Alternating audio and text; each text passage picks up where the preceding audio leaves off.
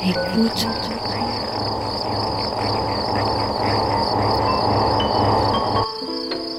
Ouvrir ses oreilles. Des bruits, du son, L'art de l'écoute. l'art de l'écoute. Tendez l'oreille. Bienvenue dans l'art de l'écoute, le créneau d'exploration sonore sur Radio Grenouille.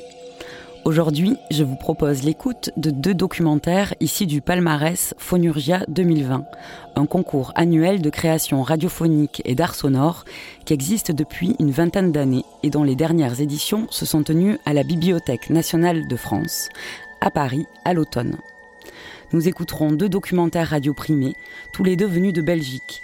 Ainsi Bram-Til de Mathieu Cornelis, qui a reçu le prix Archives de la parole, et Frères d'Aurélia Balboni et Nicolas François, qui a reçu la mention du jury pour Archives de la parole toujours. Mais avant cela, à toi, auditeur, auditrice qui aime la radio, on va te parler, qui sait te révéler les dessous de la création radiophonique, c'est-à-dire son économie. Les deux documentaires que je viens de citer, comme d'autres nombreuses réalisations radiophoniques, documentaires et fiction confondues, du monde francophone, ont été produites en Belgique, grâce à l'argent du ministère de l'Audiovisuel de la Fédération Wallonie-Bruxelles, plus exactement le Fonds d'aide à la création radiophonique, le FACRE. Le rôle du FACRE est de promouvoir et développer la création radiophonique en Fédération Wallonie-Bruxelles. À cette fin, le FACRE organise deux appels à projets par an. Sa commission sélectionne certains projets qui seront soutenus financièrement en vue de leur réalisation. Ce rôle fondamental est aujourd'hui mis à mal.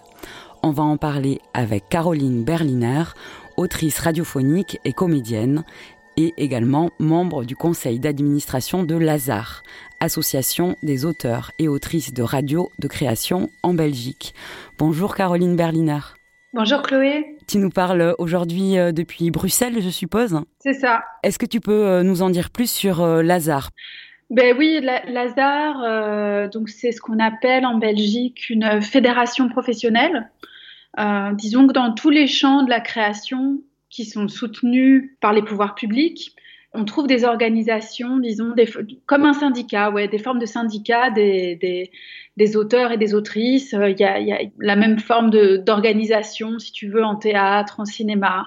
Lazare est assez jeune, elle est née en 2017.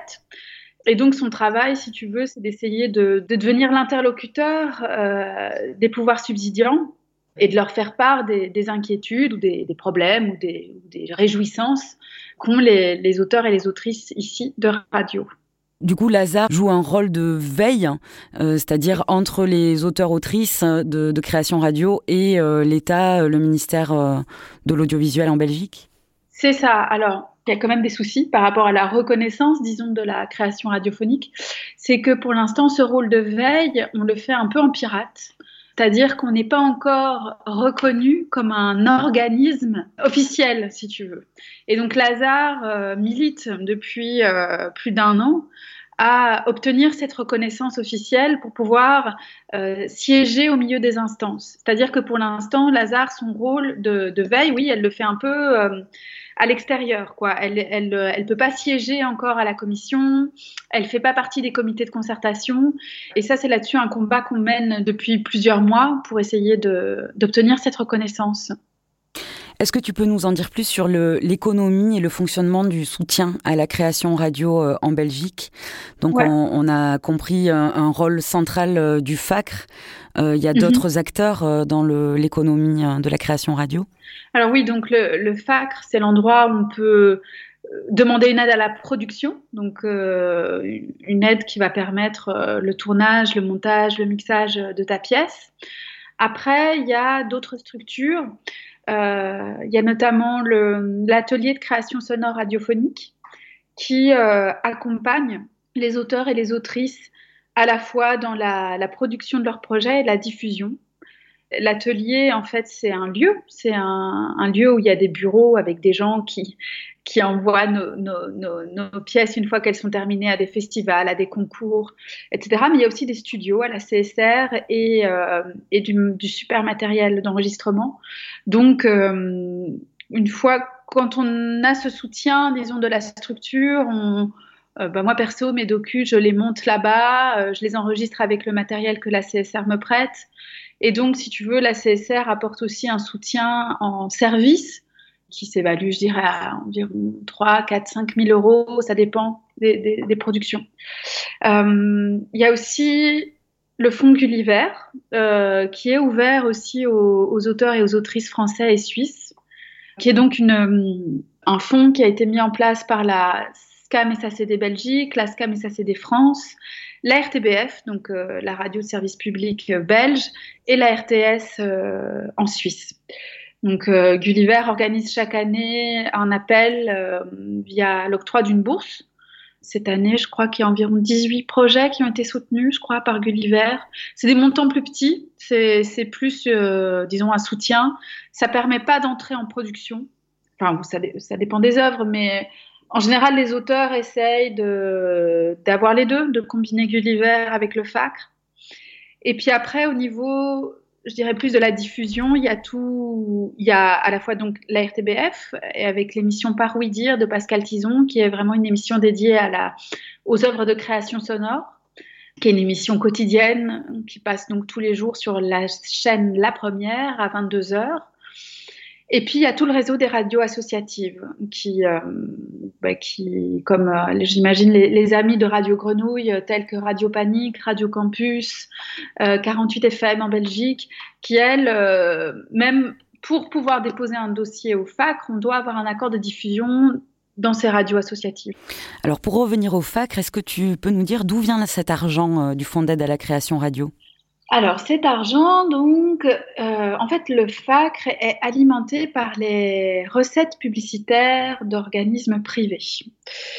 Ça crée une drôle de tension, c'est-à-dire que des auteurs et des autrices qui déposent des projets, qui essayent d'avoir une diversité, une pluralité de points de vue, sont financés par des recettes privées. Ça, pose une drôle de question, ce, ce mécanisme-là qui se passe avec ces recettes aussi, c'est qu'elles ne sont pas fixes, elles ne sont pas, elles sont fluctuantes, elles varient d'année en année.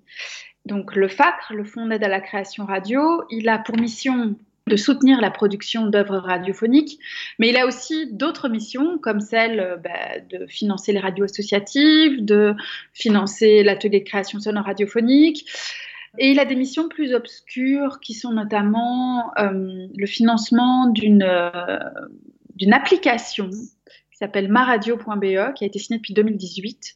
Une application qui servirait à, euh, à pouvoir se connecter à toutes les radios francophones.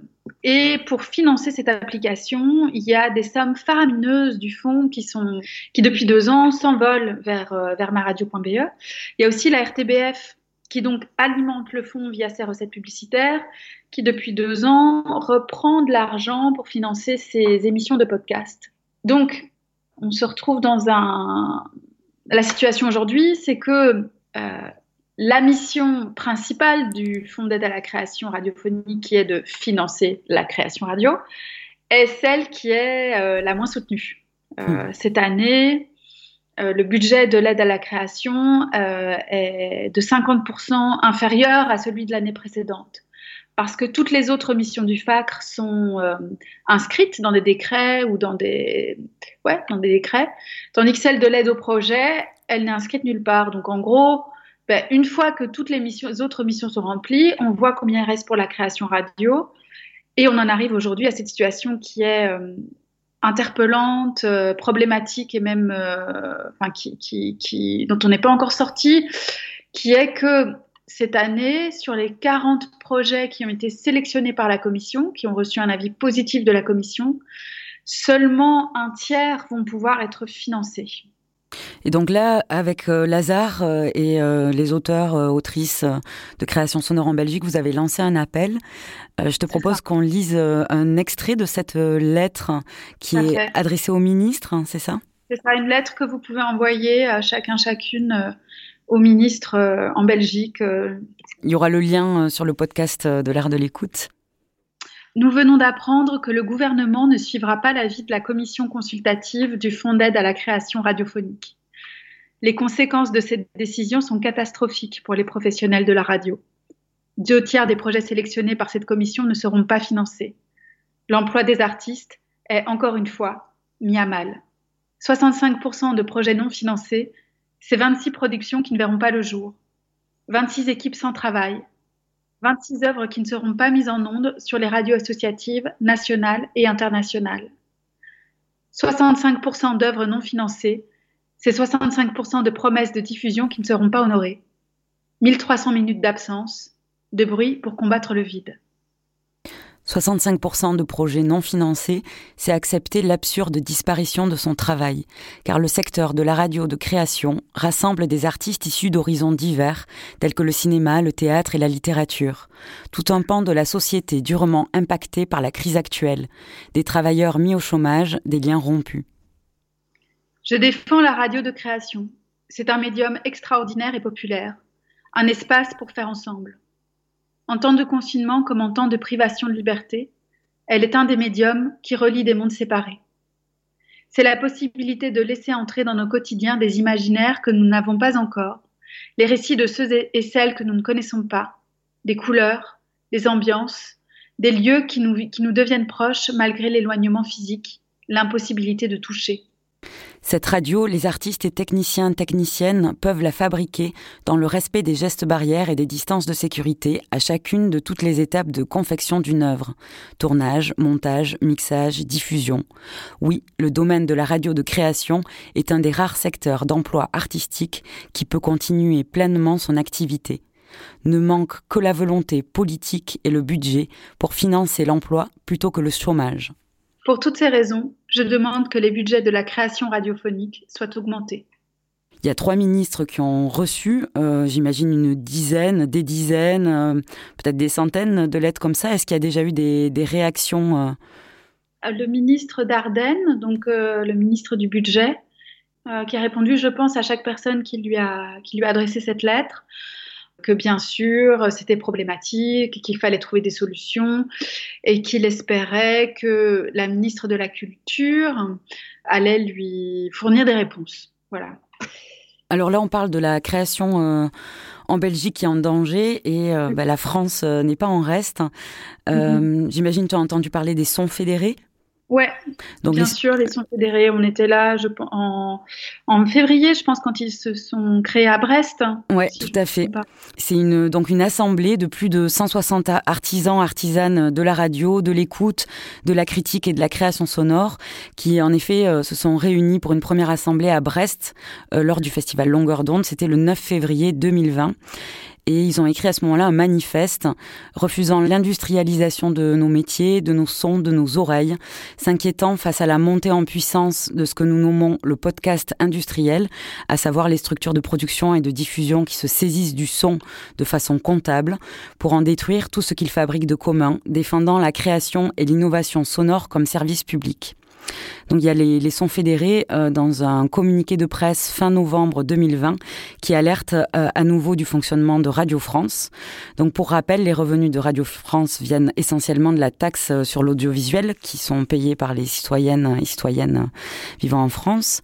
Et au mois de juillet 2020, il a été annoncé la création d'une société commune entre les groupes Radio France, M6, Lagardère et Les Indés afin de diffuser leur contenu sur une seule et même plateforme numérique à partir de janvier, là, janvier 2021. Euh, Donc cet automne, euh, Radio France a également signé des accords avec Deezer et Spotify pour la distribution de ses contenus sonores en podcast. Deux sociétés dont le modèle économique se construisent aux dépens des autrices et des auteurs rémunérés à minima pour des œuvres et fonds sonores qui font vivre toute la chaîne de production, sauf elles et eux-mêmes. Pour les sons fédérés, la période actuelle offre en effet l'occasion de repenser de manière bien plus ambitieuse ce que serait un véritable service public radiophonique, un service public qui adopte un modèle à but non lucratif dans le respect des artisanes et des artisans comme des auditeurs et des auditrices. Et ils finissent en disant nous voulons que le service public radiophonique devienne un bien commun, accessible, équitable, alimenté par toutes et profitable à toutes. Donc euh, France-Belgique, euh, même combat, il semblerait pour euh, la création sonore.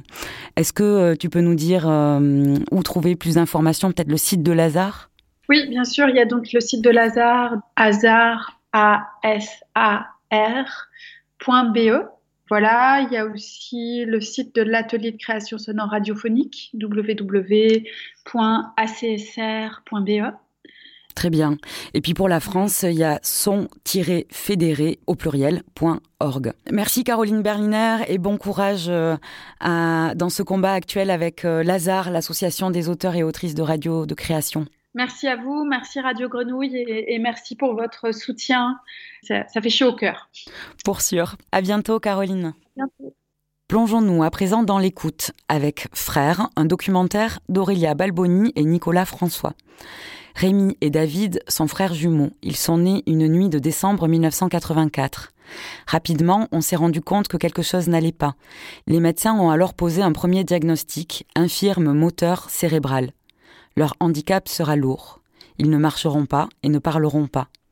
Les parents, Nadine et Michel, ne voulaient pas croire à ce sombre pronostic. Alors ils se sont lancés dans une longue bataille pour faire grandir leur petit. Marie-Madeleine Mervanroux, chercheuse au CNRS travaillant sur la langue, écrit sur cette pièce.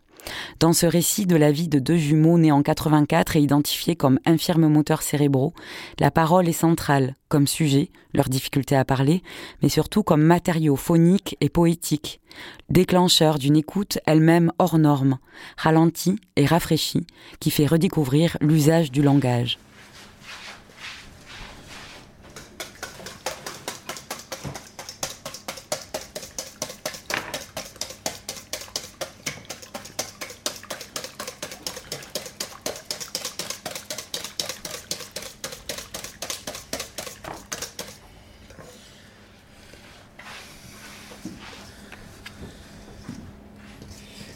Ça fasse tout le gâteau. Et Voyez, alors il faut et que le moule soit rempli. En fait, euh, tu fais pas le caramel, tu te mets tout euh, le, sucre au fond, un rayé. Un pain rayé va se tout seul et servir tiède avec une boule de glace vanille.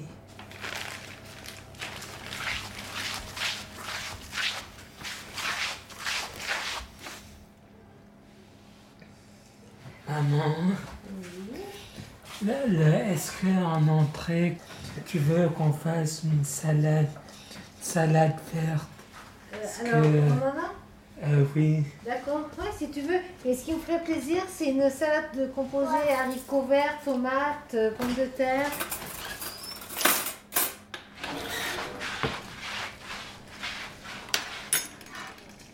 Rémi et David sont frères jumeaux. Ils sont nés un jour de décembre, il y a 34 ans. Rapidement, on s'est rendu compte que quelque chose n'allait pas, qu'il ne grandissait pas comme il fallait.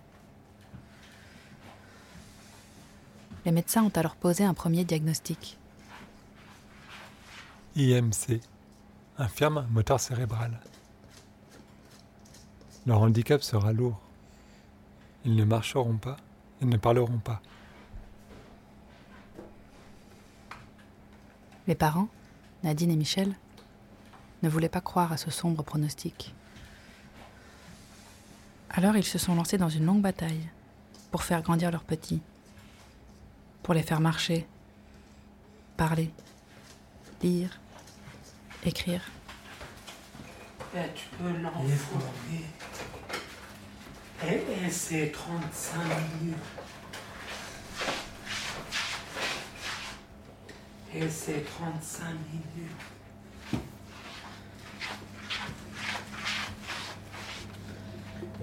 On va se manger une bonne quiche Lorraine. on va se régaler. Ouais. Et paf dans le cornet.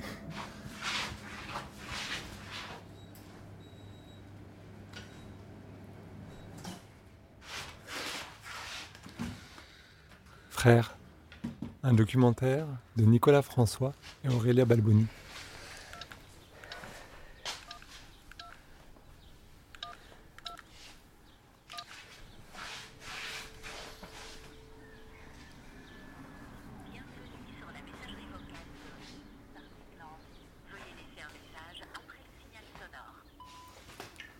Euh, puis, euh, bonjour, donc, c'est Monsieur François Davy.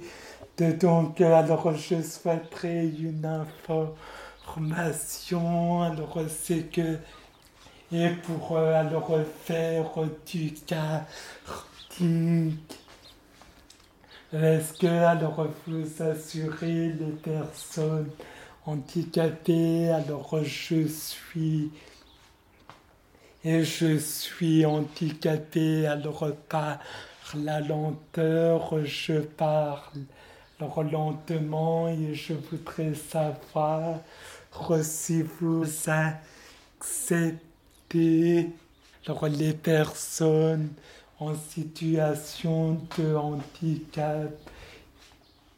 Et ben merci de me rappeler au 04 64 44 23 en revoir. Et euh, Aurélia, Ouais. et est-ce que tu sais envoyer Alors je vais essayer. Tu, tu, tu, tu sais envoyer par SMS. Mais attends, tu vas essayer qui?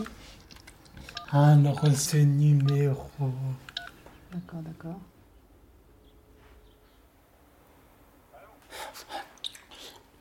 Euh, oui, allô, euh, donc euh, c'est Monsieur François.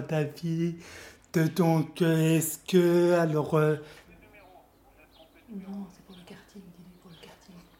et pour euh, le karting, est-ce que alors vous acceptez alors les personnes euh, en situation de handicap?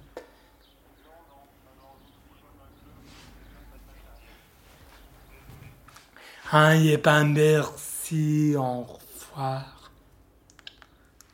Et ben alors, il a dit et qui sont pas assurés et il m'a dit désolé.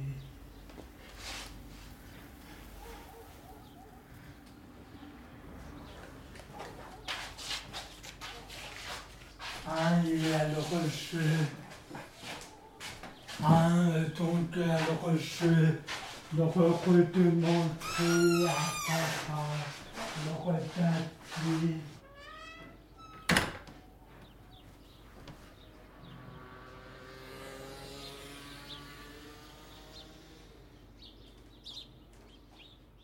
À force de soins et d'exercice, les jumeaux ont appris à marcher, à l'âge de deux ans. Ils n'arrivent pas à poser leurs talons au sol, alors ils traînent un peu les pieds. Ils ont parlé un peu plus tard, vers cinq ans. Pendant leur enfance, les garçons ont vu beaucoup de médecins. Leur développement était satisfaisant, mais très vite, on a remarqué des problèmes de comportement. Ils épuisaient l'adulte en face d'eux. Parfois, ils étaient très accaparants. À d'autres moments, ils s'isolaient. Nadine raconte souvent que les jumeaux ont fait toutes les nourrices du coin. Elles finissaient toutes par abandonner.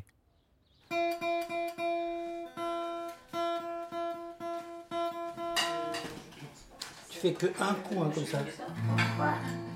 Il faut des assiettes, Non mais elles sont là-haut. on continue.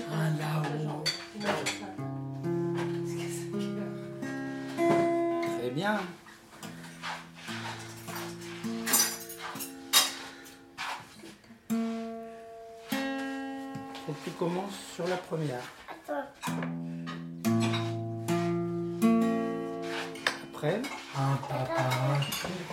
Non, non, doucement, doucement. Comme tu as fait au début, c'était bien. Papa. Oui, une question. Je prends la question. Alors moi, alors je...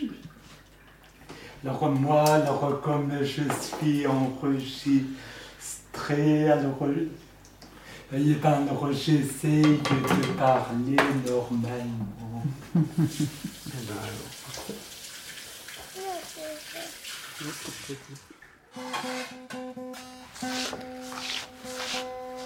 Et, et puis demain, jeudi, tu travailles ou pas? Et vendredi? Alors donc, alors je... Hein, alors je, alors travail. Et ben jeudi et vendredi.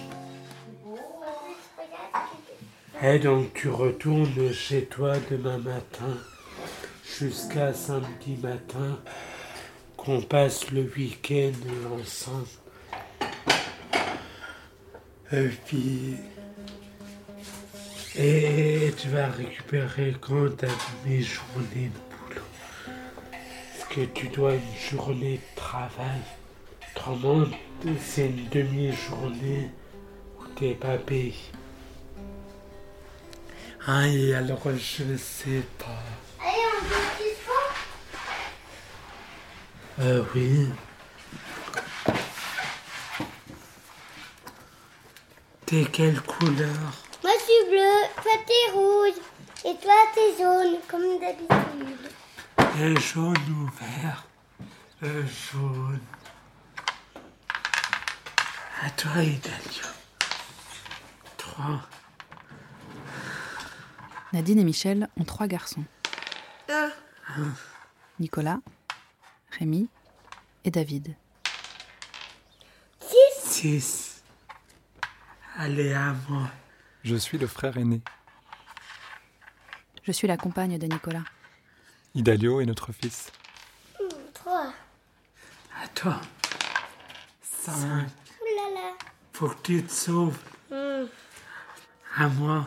Faut que je fasse un petit trois. Ou la question? Ou un ou un trois. six? Quatre. À toi, David. Deux. Oh là. Je suis en danger. Ouais, t'es en danger. Par moi et David. À toi. Un petit six? Pas de six. Euh, ok. Un petit Allez, six. Pas question. Oh non. Oh, deux, trois. Oh non. Quatre, cinq, six. Et paf. À l'écurie. Et paf dans le corps. Un. Rémi et David aiment cuisiner. Depuis tout petit. Ils ont appris à lire et à compter avec leurs parents grâce aux livres de recettes. Pourtant, l'institutrice avait dit à Nadine et Michel que les jumeaux ne sauraient jamais lire, qu'il fallait arrêter de se battre pour ça, qu'il fallait que ça rentre dans leur tête. Attends. Leur scolarité fut compliquée. Les garçons avaient des compétences, mais leurs problèmes de comportement persistaient. Trois. Un, deux, trois. Leur passion pour la cuisine était leur moteur. Rémi voulait devenir cuisinier et David pâtissier. Deux. À l'adolescence, ils ont voulu faire une formation professionnelle, un CAP, en milieu ordinaire. Un nouveau défi pour la famille.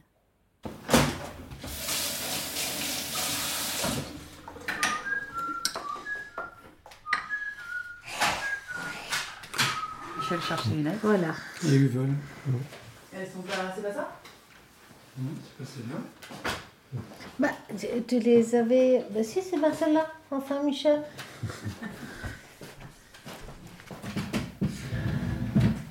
Alors, qu'est-ce que tu veux que je te lise La page de gauche, là. Ah oui, celle-là, elle est bien. 2 juillet 2000. De retour d'une balade très douce autour du lac des Sapins, Rémi a cuisiné le porc et les carottes à la crème. Et David a réussi le gâteau au chocolat, préparé selon la recette de son éducateur technique en cuisine. Bravo les garçons Et c'est signé un papa ravi. C'était bien quand même de faire ça. hein. Bah ouais, enfin. Et ça, c'est qui qui est à l'origine de ce livre? Bah, c'est moi. En fait, euh, la table de salle à manger, comme on aimait bien recevoir du monde, ça faisait un peu comme un petit restaurant pédagogique. C'est là qu'on leur apprenait euh, à suivre une recette, euh, à servir correctement, à cuisiner des trucs pour faire plaisir, pour que les gens soient contents. Et je m'étais dit dans un resto, pour garder une trace du restaurant, il y a un livre d'or. Et je me suis dit, ben voilà, on, on va faire pareil. 30 mars 2003. Aujourd'hui, Rémi a sorti le grand jeu. Il nous a préparé un super repas. Foie gras de canard sur lit de salade, endive au saumon, velouté aux quatre légumes. Bravo le chef. Mention spéciale à David pour sa crème renversée. L'équipe est globalement en progrès. En fait, euh, c'est Rémi en premier qui a voulu passer un CAP de cuisinier. Et puis, ben, bien sûr, dans cette histoire de jumeaux où l'un pousse l'autre et inversement, David, lui, il a dit ben, Moi, j'aimerais bien être pâtissier. Donc, on a trouvé un patron. Par contre, ce qui était compliqué, c'était les horaires. Parce que Rémi prenait tôt le boulot et David encore plus tôt. Donc, il a fallu acheter des scooters et surtout leur apprendre à piloter un scooter. Ça, c'était technique. on a flippé quand même. Parce que la route ici, c'est beaucoup de virages. euh. Et David, quand il arrivait au boulot, il réveillait son patron. Ben, ça n'a pas duré. Hein. La boulangerie a fermé. Et David s'est retrouvé sans patron, sans boulot. Hmm. Sauf que quand tu n'as pas de maître d'apprentissage, tu peux plus rester au CFA. Et c'est là que mon collègue il a eu cette idée géniale de Pralu. J'imaginais même pas qu'un un monsieur comme Pralu, qui est meilleur ouvrier de France, il s'intéresse à David et puis qu'il accepte euh, le handicap de David. Ça m'a donné du courage que mon collègue y croit et on a pris rendez-vous. Ça a été un peu long. Puis on a fini par le rencontrer dans son bureau. Moi j'étais impressionné parce que je savais qui c'était ce monsieur. Mais David, lui, n'était pas plus impressionné que ça. Pour David, c'était un patron. Et puis Monsieur Pralu, qui avait pas énormément de temps, il lui dit Bon, euh, David, euh, t'as déjà fait de la pâtisserie? Alors David euh, dit Oui, oui, j'en ai fait. Et là, David, il sort à Monsieur Pralu. Chez mon ancien patron, on faisait des viennoiseries en mélangeant de l'eau avec des poudres. J'espère que chez vous, vous travaillez des produits frais. Et là, Pralu, il était scié. Alors il lui dit, euh, chez moi tout est frais. hein.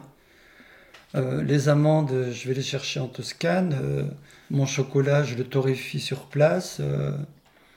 T'inquiète pas, on travaille en respectant les recettes et les produits correctement. On fait tout ici. Et David, qui se démonte pas, il dit, mais vous faites aussi le fondant? Alors là, Pralu, il a eu un blanc. Il a dit, bah, le fondant, euh, le fondant. euh, mais on n'a plus le temps maintenant de faire le fondant. euh. Bah, D'ailleurs, tu sais même pas ce que c'est que le fondant. Et là, David, il lui sort la recette du fondant avec la température de cuisson du sucre au degré près. L'entretien d'embauche était terminé, c'était plié. Il lui a dit, bon, bah c'est ok, hein. tu démarres la semaine prochaine. Et là, moi, j'étais vraiment fier de, de lui. En fait, il était sincère, il était authentique. Et M. Pralu, il a bien aimé ça. Et il l'a accompagné jusqu'au CAP. Après, il pouvait plus le prendre quand même. Il n'a pas pu le. L'intégrer euh, Non. Je sais pas s'il pouvait pas, ou s'il n'avait pas envie, ou s'il avait. euh, Enfin, c'était compliqué quand même, hein, parce que il avait fait quand même beaucoup d'efforts de l'accueillir pendant deux ans et demi dans sa boîte. Et ce qu'il a dit euh, à David quand il a eu fini euh, son apprentissage, il a dit Tu sais, tu devrais apprendre à faire le pain. Comme ça, tu aurais plus de chances de trouver du travail. Et c'est comme ça que David, euh, bah, il a fait un CAP de boulanger. Il avait déjà un CAP de pâtissier, il avait une mention complémentaire chocolatier glacier. Mais bon, allez, on enchaîne, on enchaîne. Mais souvent, maman, toi, tu dis que c'était peut-être pas forcément une bonne idée d'avoir fait ce CAP. Euh, très très souvent, je regrette de les avoir euh, accompagnés, portés. Je peux pas dire qu'on les a tirés, parce que c'est pas ça, on a suivi leur rythme. Mais euh, c'était une espèce de, faire, de leur faire miroiter, une espèce d'espoir, de rêve, qui, qui paraît inaccessible euh, actuelle. Parfois, c'est vrai que on se dit, est-ce qu'on n'est pas allé trop loin? Mais en même temps, moi, je me dis que le capital confiance qu'ils ont gagné le jour où ils ont réussi leur CAP, c'est quelque chose sur lequel ils peuvent s'appuyer toute leur vie. À un moment de doute, tu peux se dire, euh, bah ça, je l'ai fait, quoi. Oui, pour toi, c'est hyper important le, le CAP. Euh, N'empêche qu'ils ne l'utilisent pas, alors ces compétences-là. Peut-être qu'ils ont acquis un niveau scolaire des compétences professionnelles, mais en même temps, parallèlement, tout ce qui est confiance en eux, la relation avec les autres, euh, là, on a, on faux. On a eu faux.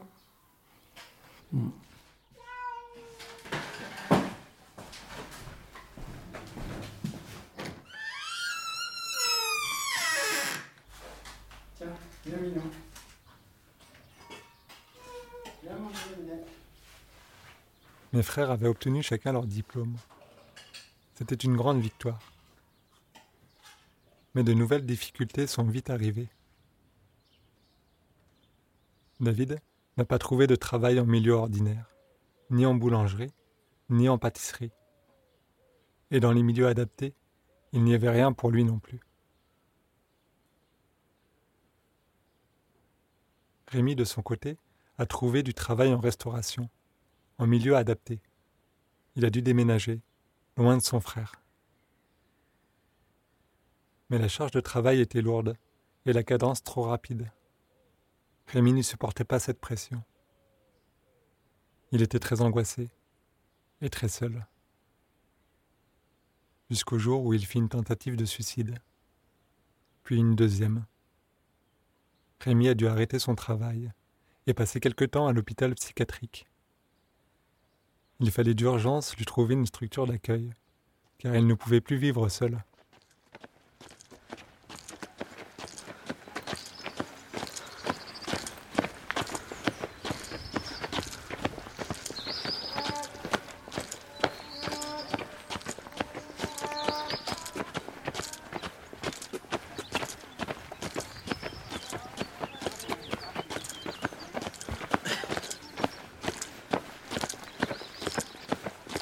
Sûr que c'est par là Oui, puisque là, on est arrivé euh, là où on devait arriver. Maintenant, on va à la salle des fêtes.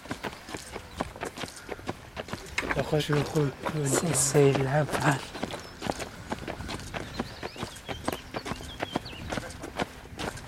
Puis c'est les plus forts évidemment, c'est les verts.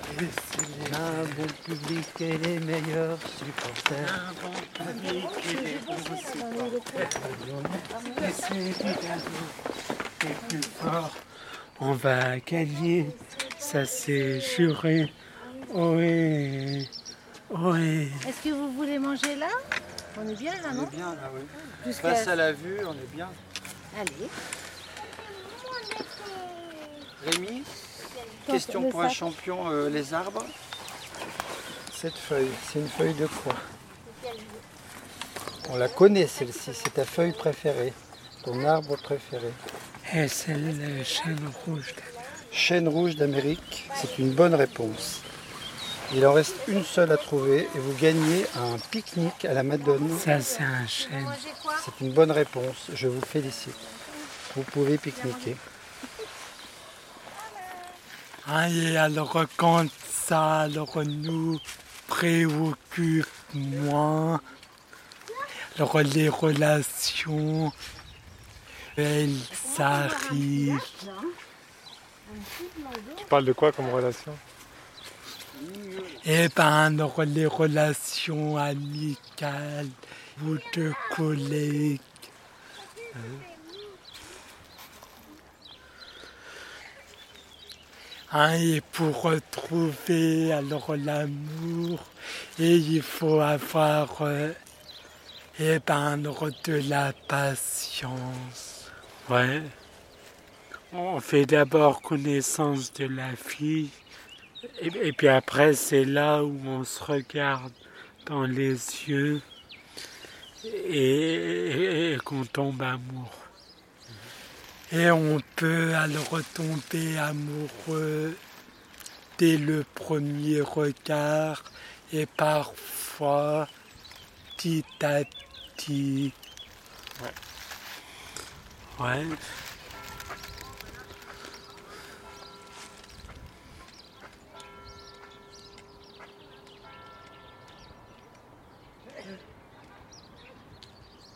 Mes parents vivent à la campagne et les jumeaux habitent en ville, chacun dans une ville différente.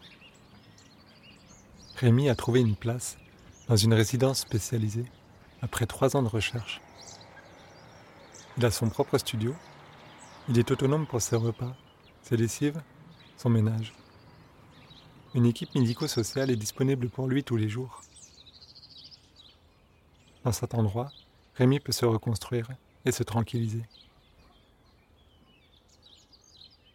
De son côté, David habite seul dans un appartement. Il a fini par trouver du travail dans un ESAT. C'est un établissement destiné à des personnes en situation de handicap. Il plie des cartons, colle des étiquettes, attache des agrafes. David aime son travail, mais il a des problèmes avec ses collègues. On lui reproche d'avoir une attitude intrusive, à cause de son regard qui reste trop longtemps fixé sur les gens. David est très angoissé par cette situation. Il comprend qu'il ne doit pas fixer les gens du regard, mais il n'arrive pas à faire autrement. Alors David a été isolé à son poste de travail, et aussi pendant la pause repas.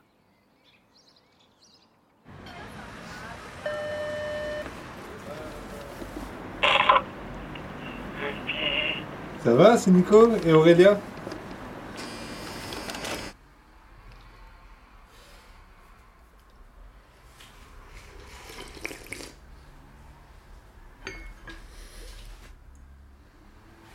C'était comment le match Et il était bien. Vous voyez, disais alors 2-0 pour les Verts. Et papa alors 2-1. Vous voyez, c'est papa qui a gagné un petit déjeuner au lit.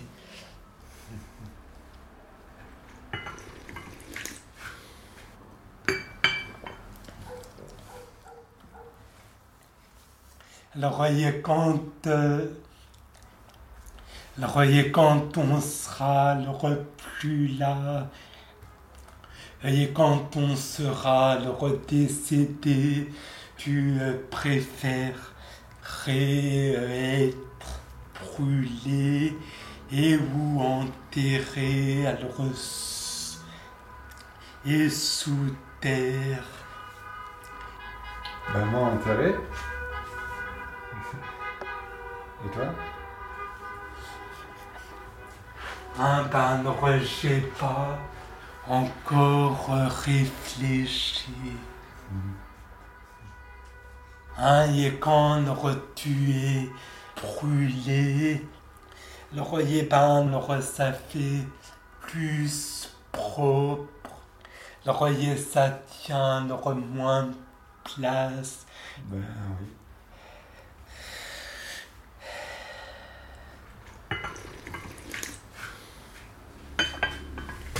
Mieux que tes collègues alors Alors, voyez, j'aimerais bien qu'il euh, alors m'accepte et qu'il alors s'accepte et que j'ai une difficulté. Par exemple, alors les collègues, ils s'acceptent le handicap, alors de Tiffen, qui est la bouche. Le voyez, elle a du mal. Elle a du mal à s'exprimer. Ils acceptent le. Ils acceptent ça de Tiffen, ils acceptent pas ton regard, c'est ça? Voyez, c'est ça. Ça va venir, non?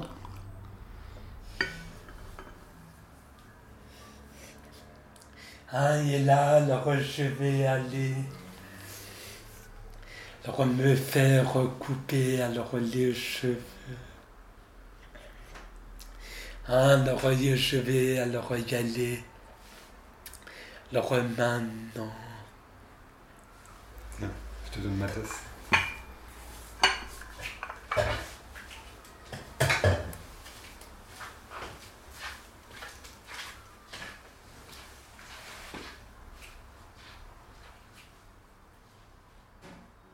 David aiment parler du foot, de l'amour, du prochain événement familial qu'on va fêter et des repas qu'ils vont cuisiner pour l'occasion. Ils racontent très peu leur quotidien et leurs sentiments. C'est souvent l'autre, en face d'eux, qui influence le sujet de la discussion. Alors on a eu envie de leur donner à chacun un enregistreur, qu'ils puissent garder chez eux, pour qu'ils nous racontent tout ce qui leur passe par la tête quand ils sont seuls pour qu'ils se racontent à leur manière. Euh, oui, euh, alors euh, c'est David François. Alors, eh ben, j'ai vu le concert des Kids United et ils ont pas chanté alors, la chanson de Patrick Bruel qui a le toit. Alors j'aurais bien voulu.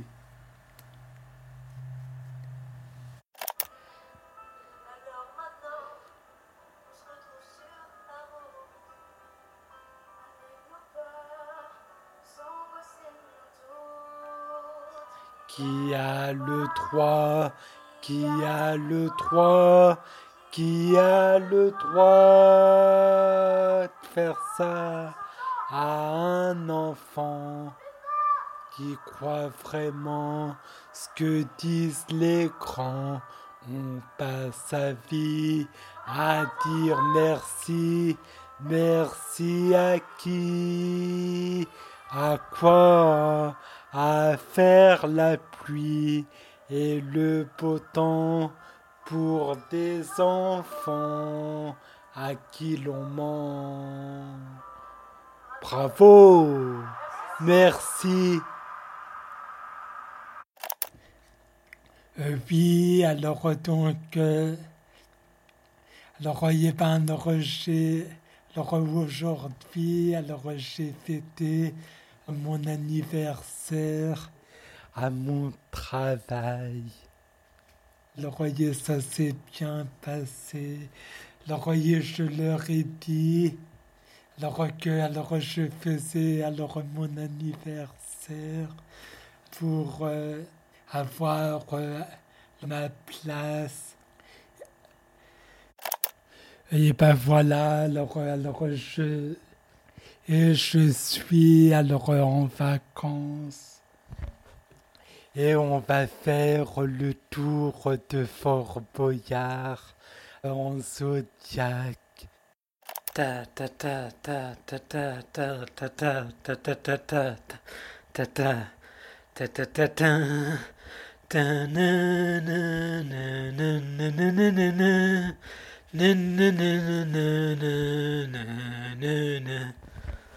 Oui, c'est Rémi François. J'ai jamais fait du zodiaque et je pense que ça va faire de bonnes sensations surtout la vitesse et les virages. Voilà, allez, à plus. Oui, bonjour, euh, c'est Rémi. C'est dommage euh, que je travaille pas en cuisine, parce que comme j'ai un CAP cuisine et que je suis cuisinier, j'ai pas pu trouver euh, du boulot en cuisine. Voilà, et eh ben bonne soirée. Au revoir. Rémi voudrait travailler dans un ESAT, comme son frère jumeau. Il a tenté plusieurs structures, mais chaque fois ses périodes d'essai se passent mal. Il accapare les éducateurs. Il parle trop. Il se dispute avec ses collègues. Rémi se décourage. Il est assommé par les médicaments. Il prend du poids. La journée, il écoute de la musique chez lui Parfois, il se promène en ville. Rémi s'isole un peu plus chaque jour. Depuis quelque temps, Rémi est très angoissé.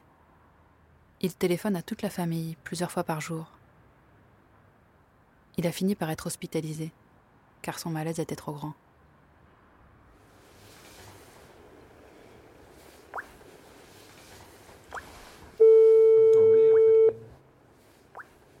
Allô Coucou. Ça va? Ben ouais, mais il fait un temps de merde là, il pleut. il va bien le petit loup hein? Bah oui, on fera un Skype ce soir avec lui, mais bon, comme on s'est dit, si, si- comme on voulait des nouvelles de Rémi, euh, on s'est dit que c'était mieux de faire ça en journée. Ouais. Ben Rémi en fait, euh, bon déjà il est sorti de l'hôpital hein, depuis hier matin. Et hier après-midi, il y avait son bilan. euh, donc il y avait euh, une flopée de personnel. Il y avait euh, bon l'assistante sociale, il y avait son médecin psychiatre. Enfin il y avait du monde. Et euh, donc, ben, c'est évident, bon, c'était que des trucs négatifs, mais ça, on a l'habitude, hein, euh, d'entendre que des trucs négatifs sur ton gamin, euh, ça fait 30 ans que ça dure. Euh, et puis, bon, ben voilà, quoi. euh, euh, ce qui m'a le plus euh, bouleversé, en fait, c'est que euh, c'est qu'ils veulent le, le mettre dans un femme. Dans un quoi? Un, un foyer d'accueil euh, médicalisé, si tu veux. C'est pour euh, des personnes qui sont euh, vraiment lourdement handicapées, quoi. C'est, euh, enfin, voilà, quoi. C'est des personnes vraiment dépendantes, quoi. Et moi, là, je peux pas, quoi. Je peux plus. C'est trop dur pour moi. Euh, parce que bon, Rémi, il a comme des possibilités. À la fois, ils disent qu'il a de super euh, possibilités, que la vie en collectivité, c'est dur. Hein, c'est le, le côté relationnel avec les autres, c'est ce qui posait le problème. hein. Mais au lieu de, de l'incriminer euh, tout le temps par rapport à ça, qu'est-ce qu'ils font pour aider? Mais euh, bon, avec papa, on- n'a pas envie, quoi. quoi. On, a- on aspire à autre chose pour Rémi. Et David, ça va Euh, David, ouais, ça va là. Ça va. Depuis qu'on a un peu gueulé aussi, euh, l'autre jour, j'ai pris mon téléphone en disant écoutez, euh, ça fait euh, trois ans que David, vous omnibulez sur son regard. il a des lunettes teintées. Il est isolé pendant son, son repas, ses temps de pause et son travail à cause du regard qui est fixe. Et c'est cristallisé, il faut y arrêter à un moment donné. Et c'est comme si vous demandez à un paraplégique de pouvoir marcher et courir. C'est exactement pareil. Ça fait partie du handicap de David. C'est qu'il faut accepter tel qu'il est. Non, mais c'est lourd, hein. C'est c'est c'est épuisant, quoi.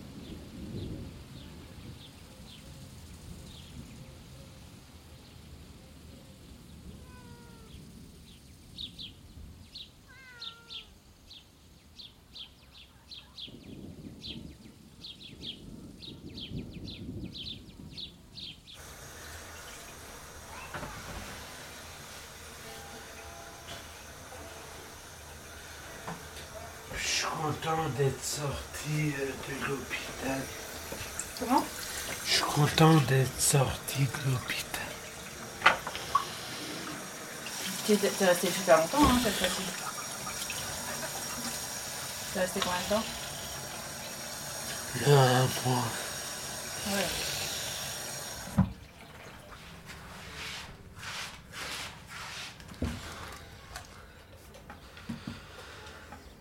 Et t'as fait quoi alors du coup ce matin Ben, je me suis reposé. Ça t'a fait du bien Ah oui. Et à l'hôpital, ils étaient sympas, les, les gens Ah oui. Pourquoi t'es resté si longtemps bah, bah, bah, parce que euh, le tertian était trop fort. Ils m'ont gardé. Le tertian, c'est le médicament, c'est ça Oui. Que tu prends pourquoi ce médicament Et pour les angoisses. Et du coup, les, euh, il y avait des problèmes de cœur là avec, le, avec le, ton médicament. Ça, c'est résolu. Oui. Mais tu te sens bien avec ce traitement, ce nouveau traitement, ou c'est encore un peu bizarre Eh ben, je me sens bien. Pourquoi t'es rentré C'est toi qui as demandé à aller à l'hôpital? Je suis allé voir le médecin, il m'a dit, le médecin, bah, bah, bah, que faut que j'aille à l'hôpital. Toi, t'étais d'accord? Bah, bah, bah, j'avais pas le choix.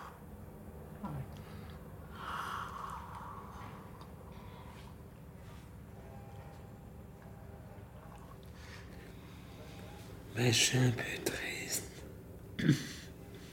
Est-ce que je pourrais pas travailler en ESAT comme David? Et t'es triste parce que tu vas pas faire comme ton frère? Ou tu es triste parce que tu ne vas pas travailler? Ben, je suis triste que je... Est-ce que je vais pas travailler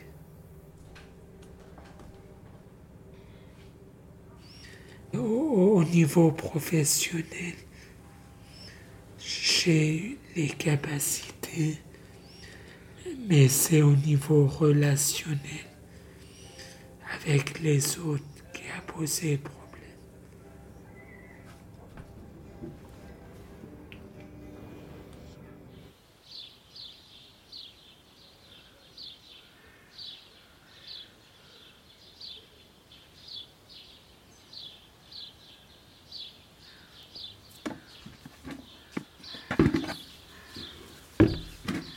Faire les haricots Ouais.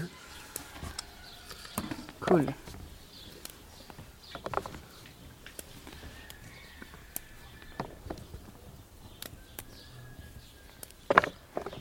Bonjour messieurs, dames. Notre mission, c'est le saut. Oui.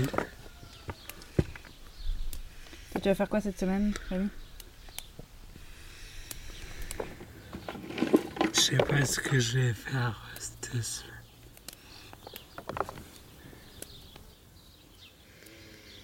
T'es un petit peu enrhumé, non? Parce que t'as.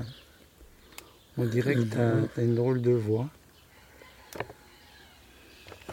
C'est peut-être parce que t'es fatigué à cause des médicaments. Et pourquoi dans une cage, quand il y a deux poussins, on en enlève un? Mais pourquoi? Dans une cage, quand il y a deux poussins Et qu'il y en manque un. Pourquoi? Parce qu'on a un poussin.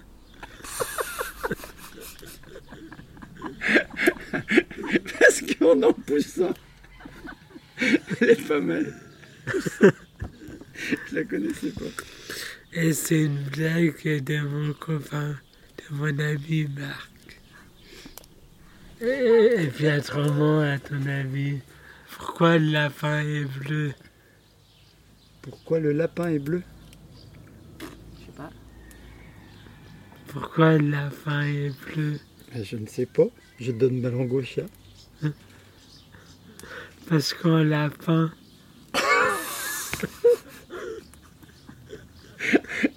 Parce qu'on l'a pas.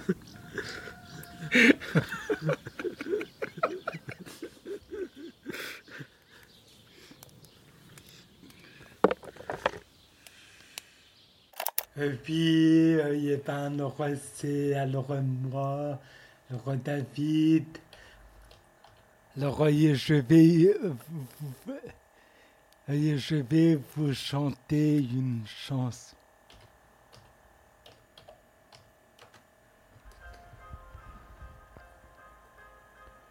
Regarde ta montre, il est déjà 8 heures. Embrasse-nous tendrement. Un taxi t'emporte, tu t'en vas mon cœur, parmi ces milliers de gens. C'est une journée idéale, pour marcher dans la forêt. On te retrouverait plus normal d'aller se coucher seul dans les genêts. Le lundi au soleil, c'est une chose qu'on n'aura jamais. Chaque fois c'est pareil. C'est quand on est derrière les carreaux, quand on travaille que le ciel est beau, qu'il doit faire beau sur les routes le lundi au soleil. Le lundi au soleil, on pourrait le passer à s'aimer. Le lundi au soleil, on serait mieux dans l'odeur des foins. On aimerait mieux cueillir le raisin ou simplement ne rien faire le lundi au soleil.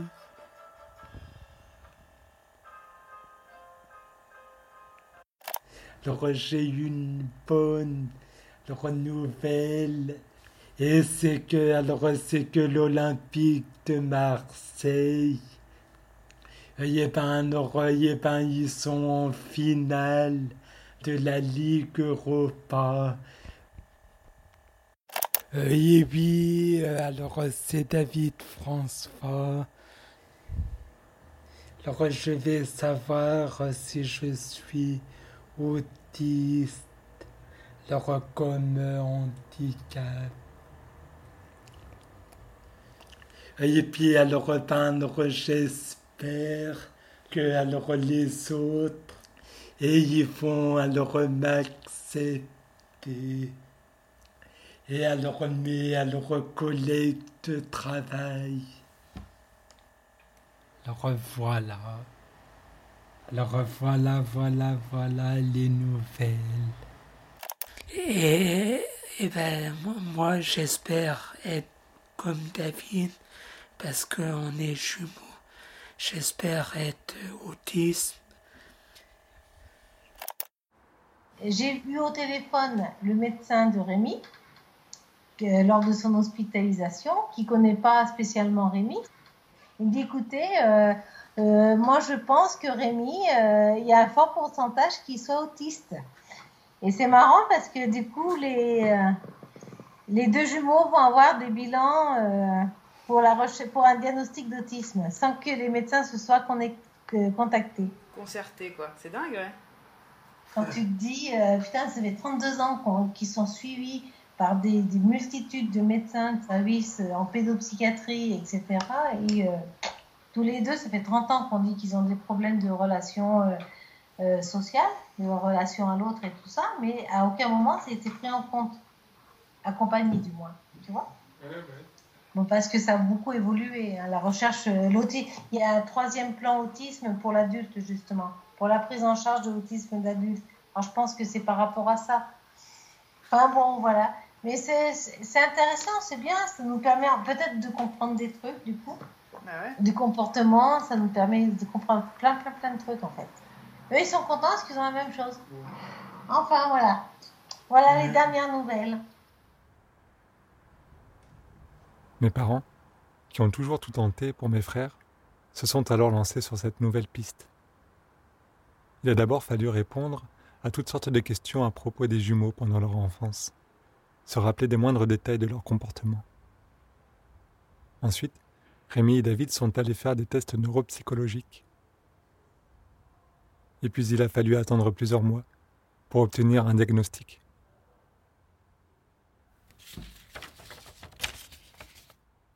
22 mars 2018. Messieurs Rémy et David François. Le bilan, à la fois neuropsychologique et médical, est en faveur de troubles du spectre autistique avec déficience intellectuelle légère. Le retard de langage écarte un syndrome d'Asperger. Ces résultats ont révélé chez les garçons une grande difficulté à reconnaître et à comprendre les émotions des autres. La joie, la colère, la tristesse, sont des émotions que les garçons ne savent pas identifier. Alors souvent, leur comportement n'est pas adapté à la situation. Grâce à ce diagnostic, les jumeaux vont bénéficier d'un encadrement adapté à leurs difficultés et peut-être trouver enfin la sérénité.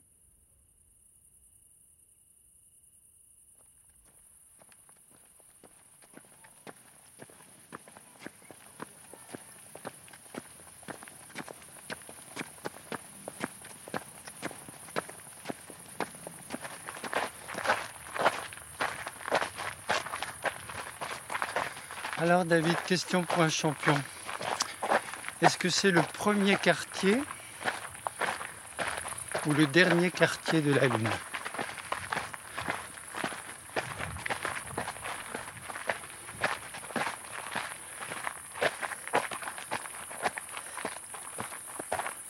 Tu sais faire la différence? Et puis. Alors? Et c'est quand. C'est tu traces un trait.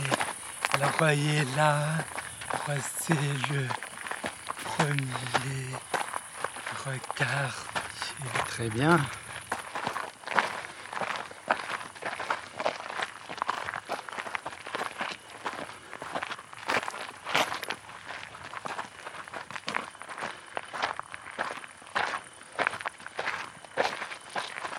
Voyez les étoiles et que l'on voit. Elles sont alors dans notre galaxie. Je crois qu'elles sont pas toutes dans notre galaxie. Tu vois Jupiter, David, là-bas? À droite de la Lune Un petit peu dans le nuage maintenant. Là-bas. Puis,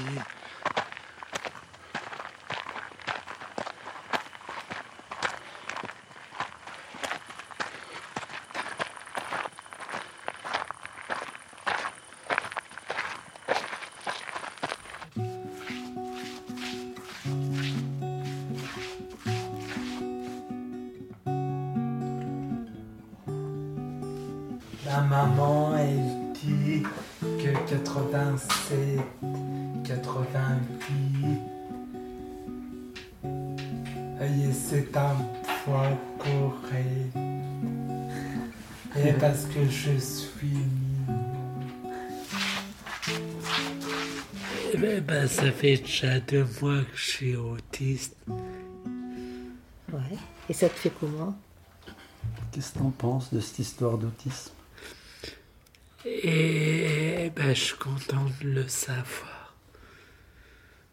Nous aussi. Oui.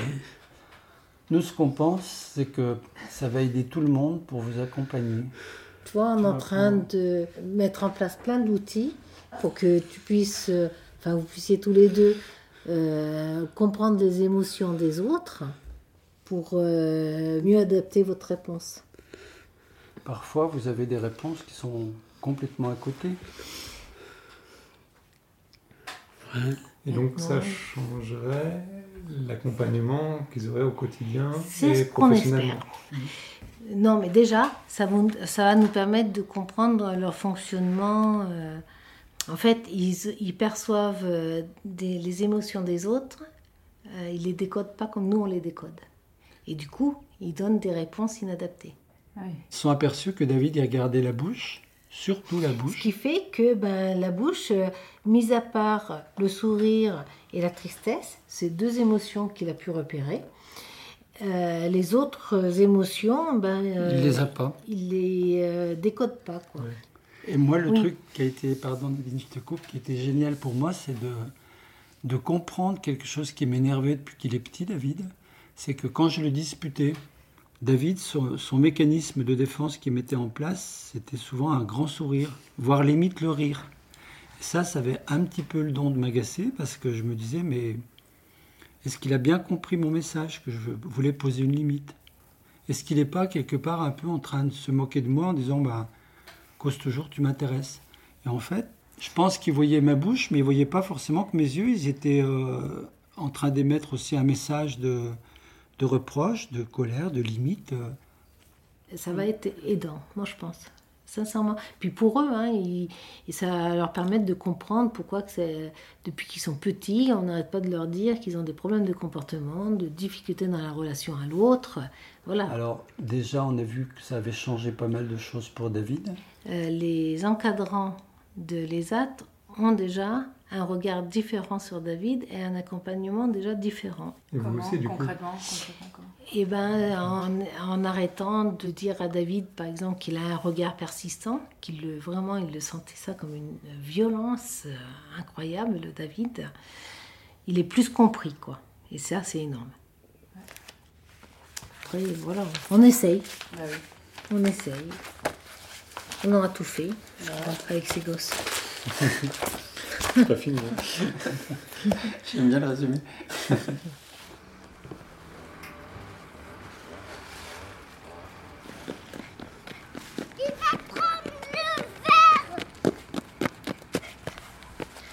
Qui va dans mon équipe?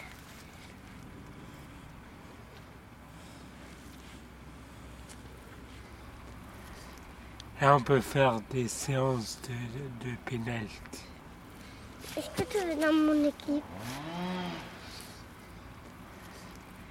Ah, alors je, je, je veux bien. Ok. Autrement, on peut faire euh, deux équipes? Oui. Est-ce que tu veux dans mon équipe? Bah, bah, bah, on sera pas assez nombreux. Mais, mais ça va aller. Même comme ça. Ah, et moi, alors, euh, alors, euh, ah, alors, il y a la joie. Et il y a pas alors, c'est quand il y a et du soleil. Comme maintenant. Viens, papy On a un équipe. C'est parti. Allez. Oh là là. Oh, quelle erreur du gardien. Merci, Rémi, David, Nadine et Michel.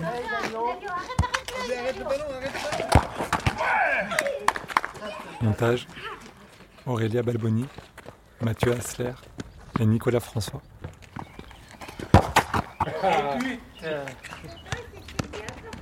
Mixage Philippe Charbonnel.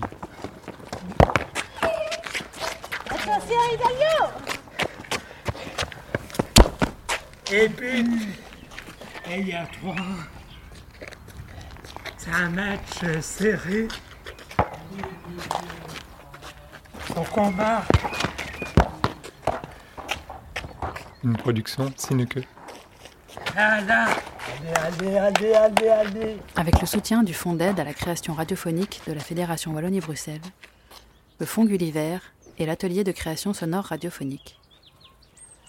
Merci à Célia Dessardo, Sonia Ringot, Dominique Gutt, Sarah Gouret, Roger Balboni, Jérôme Lafont, Sophie Bruno, Christophe Rowe, Carmelo Iannuzzo, Camille Valençon, Clémentine Delahaut, Bastien Hidalgo Ruiz, Charline Branger, Aurélien Lebourg et Idalio. Qui va craquer?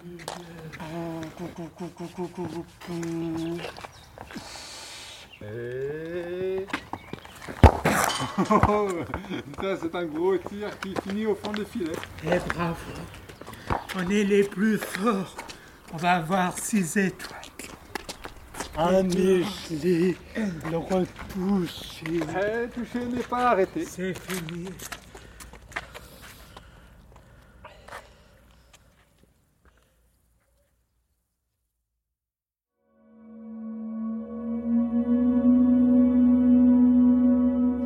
L'art de l'écoute.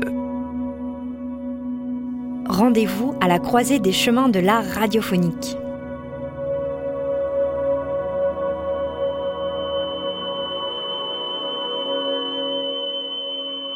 L'art de l'écoute, tous les dimanches, à partir de 20h. Pour la deuxième partie de l'émission, nous écoutons Ainsi brame-t-il, un documentaire de Mathieu Cornelis, qui a reçu le prix Archives de la parole au concours Phonurgia 2020 et a vu le jour grâce au financement du Fonds d'aide à la création radiophonique de la Fédération Wallonie-Bruxelles en Belgique. Benoît et Baptiste sont passionnés par le cerf. Ensemble, ils suivent sa piste, l'appellent, l'écoutent, l'observent, le photographient, le comprennent. Une compétence que père et fils exploreront au championnat national d'imitation du brame de Saint-Hubert. Expression bestiale de la rivalité, le brame affectera-t-il leur complicité? C'est l'histoire d'une transmission, d'un lien fort entre la nature et l'homme, d'une passion commune pour le cerf, avec toute sa symbolique, et au bout du compte, d'une inévitable confrontation.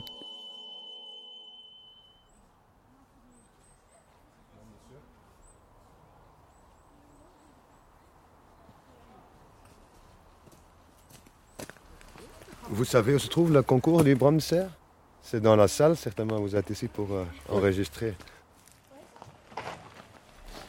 Salut Marc. Salut Ben. Ça va? Salut Fé. T'es malade, il paraît Oui, oui, j'ai mal, oui, j'ai mal à la gorge. Bonjour. Bonjour. hein. Je m'appelle Benoît Fassbender, euh, 43 ans. Je suis bah, champion d'imitation du Brame du Cerf pour la troisième année consécutive. J'habite à Étal, petit village du sud du Luxembourg. Ouais, on- Chacun votre tour, on lance. euh, Ouais, parce qu'il faut s'entraîner un peu parce que Ouais. si on rentre là où à fond, ça ne va rien du tout.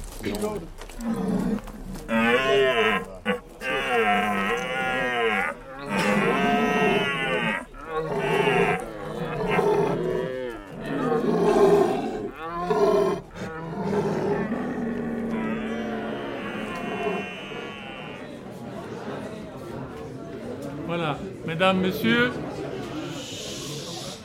Voilà, voilà, voilà. Je suis heureux de vous accueillir au championnat national d'imitation de Brahms du CER 2018.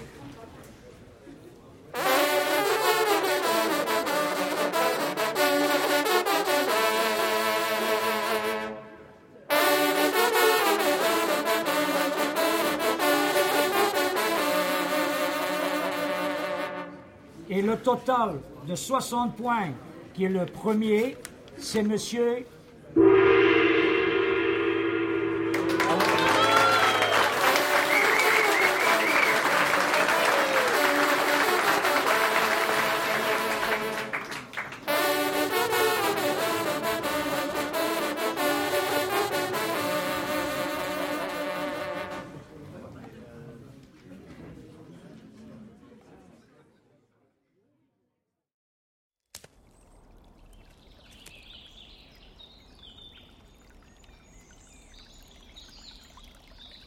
Les bêtes étaient encore debout. Elles demeuraient serrées, les unes contre les autres, se réchauffant ensemble à leur chaleur. Mâles et femelles, ils se ressemblaient tous, sauf un jeune mâle au poil ardent, aux lignes déjà musculeuses. Son nom, le rouge. Celui-là portait sur le front deux petites bosses durement saillantes. Ses yeux sombres, aux reflets de feu, promenaient leur regard avec une vivacité hardie, une sauvagerie tendre et farouche. Il fit le tour du troupeau et pénétra, poussant encore pour écarter un groupe de biches. Cela creusa dans l'épaisseur des animaux une percée aussitôt refermée. Mais dans le temps qu'elle s'était entr'ouverte, un très vieux cerf, puissant et chenu, debout au cœur même de la harde, avait laissé voir un instant sa majestueuse silhouette immobile.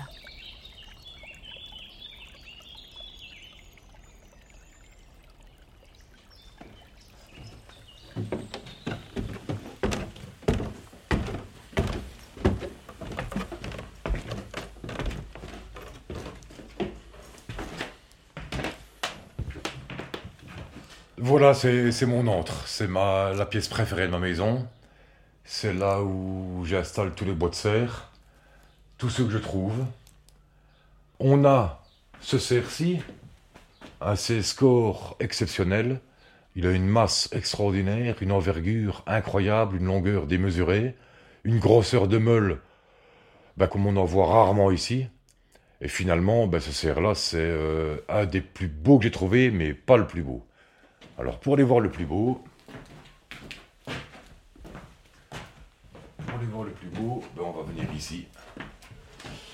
Voilà, il est ici. Alors, il est plus beau, pas par la, la beauté de ces bois, mais par les circonstances dans lesquelles je les trouvais.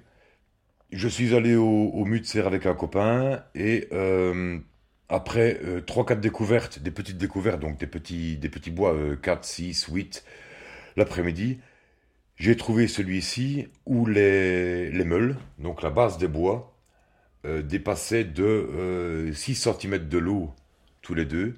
Donc en fait, je pense que le cerf est venu boire à un marais. Il a enfoncé ses bois dans le marais, ben, justement pour boire, et est ressorti sans ses bois. Et donc j'ai trouvé ces deux bois-là, côte à côte. Je n'ai eu qu'à les ressortir du marais. Alors pourquoi est-ce qu'ils perdent leur bois? Il faut savoir qu'à la fin de l'hiver, à la présence du soleil, crée chez le cerf la formation d'une euh, d'une hormone qui va dessécher le bois. En fait, le bois, c'est pas de la corne comme les vaches, c'est une déformation osseuse, donc c'est un organe qui est irrigué par le sang. Donc la formation, la de cette hormone créée par le soleil va créer l'assèchement du bois, donc l'arrêt de l'irrigation sanguine dans le bois. Celui-ci va se dessécher et tomber tout seul.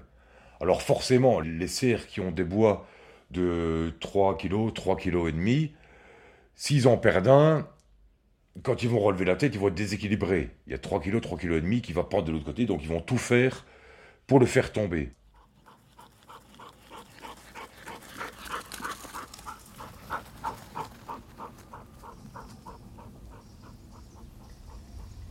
Ainsi le R, de jour en jour, se sentait assuré davantage dans sa confiance des premiers moments. À présent, un sentiment plus clair, puissant, parfois plein de douceur, l'envoûtait auprès du vieux mâle. Il connaissait sa force et sa prudence, son dévouement aux bêtes de son clan. Puisqu'il était le plus robuste et le plus sage, où donc le rouge aurait-il pu trouver une protection plus vigilante, une plus stable sécurité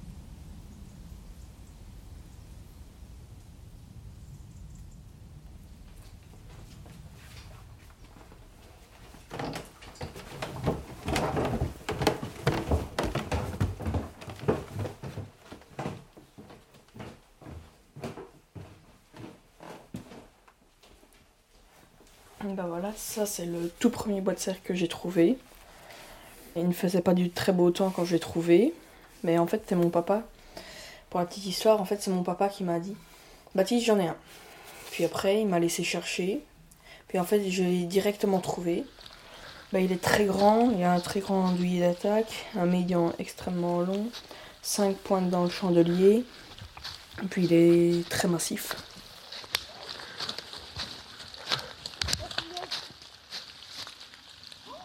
Numéro 5 Montre 2, 4, 6, 8, ça a 16. Là 9, 10 Non, non, ça compte pas ça. Ah.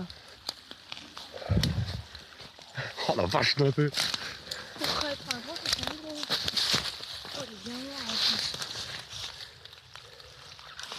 Oh,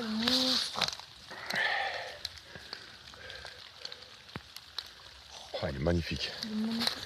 Magnifique. Magnifique, magnifique. Superbe. Oh, quelle pièce. Tu crois que ça quelque chose Ah, ça, a- ça de l'année passée. Super bien conservé. Vu que c'est mon tout premier que j'ai- trouvé. Et alors, bah, j'ai préféré le garder près de moi, comme ça je pourrais toujours le, le voir. Bah, je m'appelle Baptiste Fassbender et j'ai 12 ans.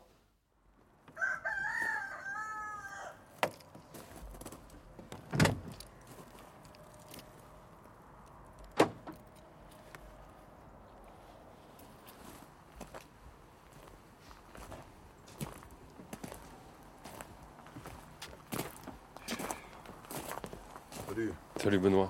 Ça va Très bien. Ouais. Il fait bon. Ouais, il va faire beau. Oui. Je suis un peu, un peu plus tôt. Non, c'est pas grave. Pas de problème. Cinq minutes. Merci.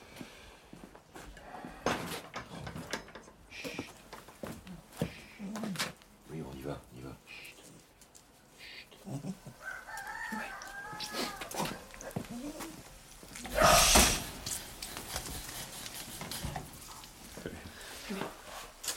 Oui.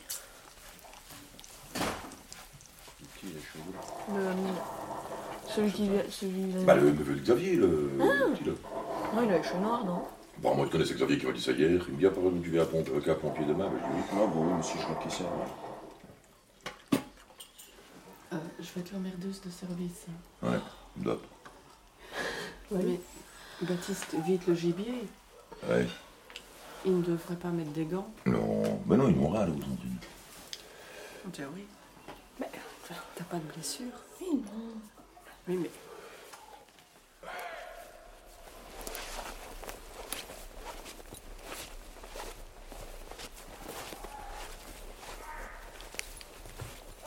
Elles vont s'ennuyer, là. Ouais, c'est ça. Chercher le cul, euh, je le fais. Oh, putain.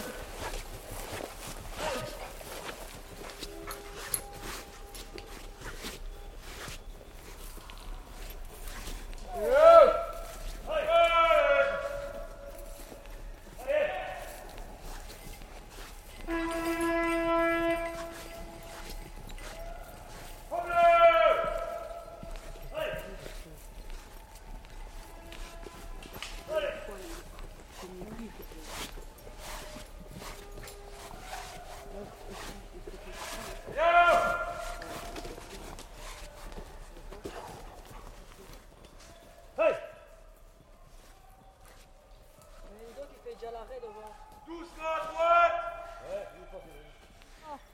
Ah, Non, j'ai vu une chouette. C'est la première fois de ma vie que je vois une chouette en voiture comme ça. Elle est pas dans Thierry et moi. Mais à 4 mètres de haut. Hein. Alors ça fait pas de bruit, j'ai vu un, un truc gris, c'est une chouette une autre. Bien, c'est déjà rare ça. Première fois que j'en vois une. Pourrais-tu me parler de la passion de Benoît? Ouh là là, sa passion. Il y passe beaucoup de temps, donc il va souvent dans les bois, que ce soit à n'importe quel moment de l'année. Il y a toujours une période, euh, soit c'est les bois de serre, donc euh, rechercher les bois de serre, soit c'est la période de la chasse, soit euh, ou même entre-temps il va au bois rien que pour voir les animaux, prendre des photos, les observer. Toujours au bois. Quelle est la place que prend cette passion dans sa vie? Oh, énorme. Une grosse place. très très grosse. Par moments, c'est même trop gros par rapport à la, à la vie de famille. C'est vrai qu'il fait passer des fois certaines choses avant. Donc voilà. Ça veut dire que euh, Benoît, loin de Étal et de la forêt, il est, il est mal à l'aise? Oui, il est, il n'est pas dans son élément. Enfin, il n'aime pas du tout. Non, parce que on était parti une semaine à Pâques, euh, voilà deux ans, et alors euh, bah, il n'a pas voulu venir avec, c'est trop loin, il y a trop de trajets, trop de kilomètres. Et euh, cette année, non, voilà un an maintenant, on était parti au mois d'août, cinq jours à la mer du Nord ici, et même chose, il est, donc je suis partie avec les deux petits et euh, voilà. Mais lui, non, il ne veut pas, il n'aime pas, il n'aime pas partir, voilà. Lui, c'est- c'est la maison, c'est c'est la maison et c'est bois, quoi. Voilà.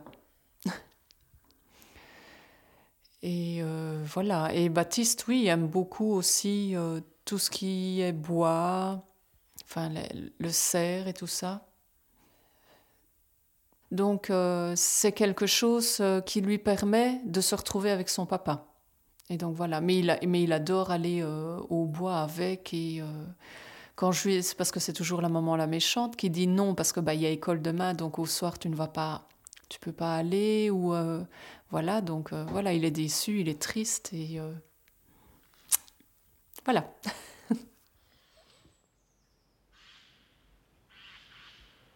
Son cœur battait maintenant avec une violence tumultueuse.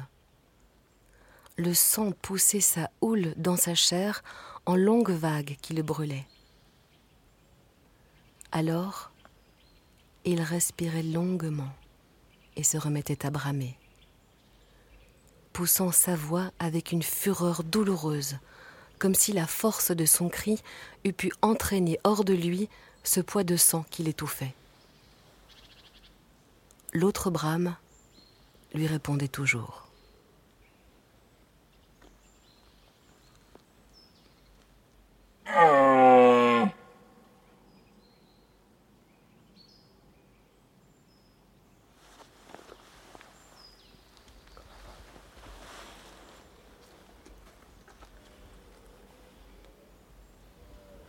Tant qu'il est fini.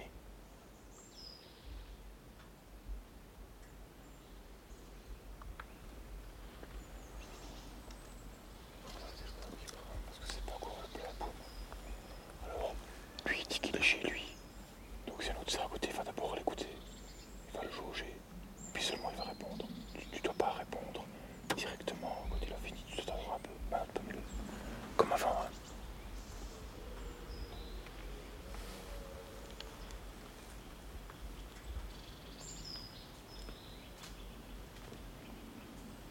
Voilà, tel serre, t'as entendu l'autre. Tu jauges, tu regardes plus ou moins par où il va. Et par là, bah, tu prends par là, puis y aller. Vas-y.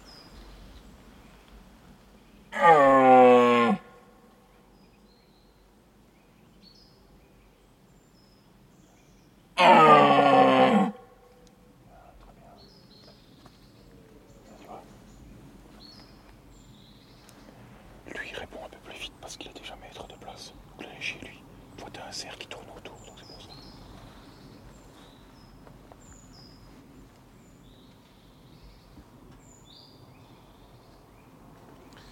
Alors, le brame du cerf, ça désigne à la fois deux choses.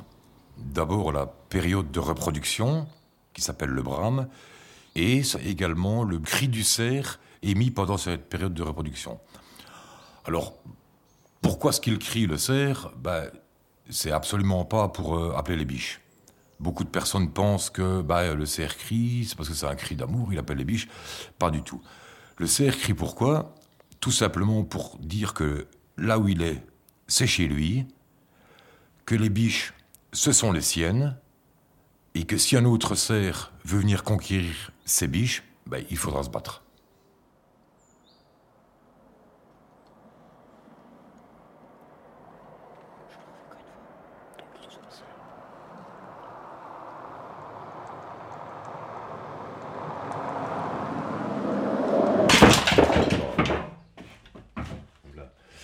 Sinon, ben voilà des, de qu'on peut trouver.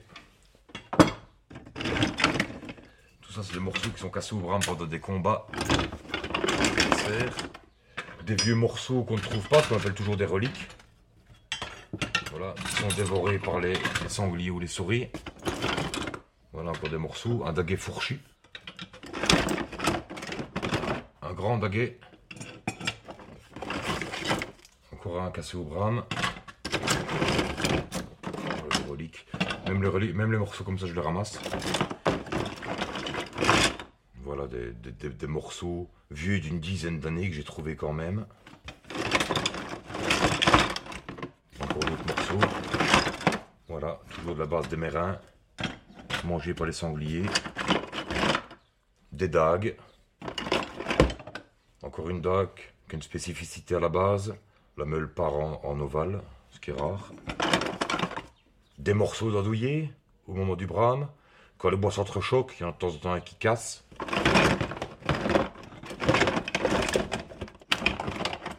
Voilà.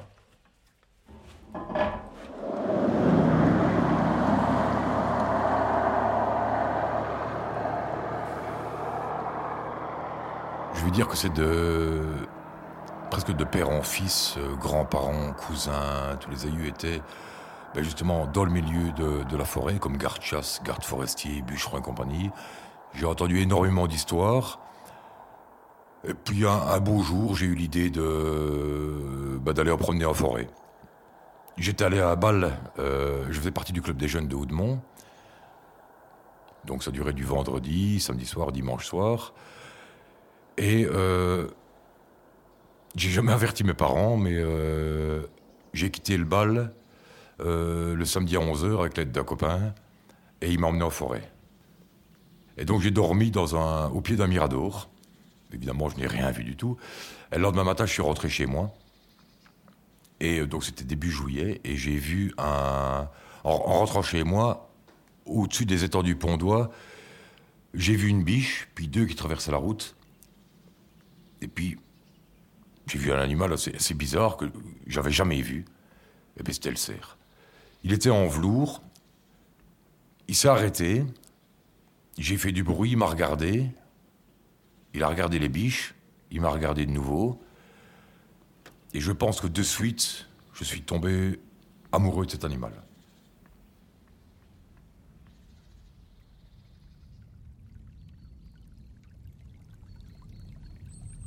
C'était une voix qui parlait sous les arbres, loin, encore.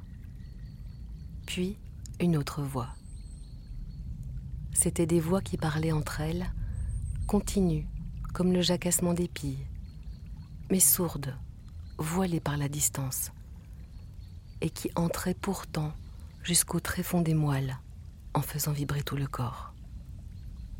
Elles approchaient. Les jeunes bêtes de la harde commençaient à s'agiter sur place, regardant le taillis à l'opposé de ses voix bourdonnantes. Les jambes prêtes à bondir et le poil parcouru d'ondes nerveuses.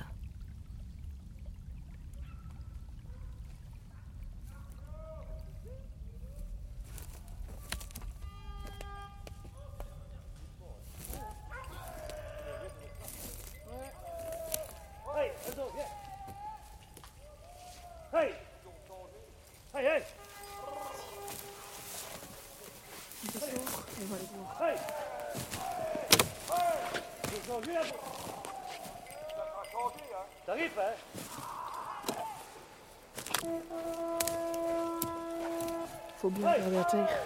Avant, il y avait des cerfs ici, alors c'est gens. Ils ont perdu leur.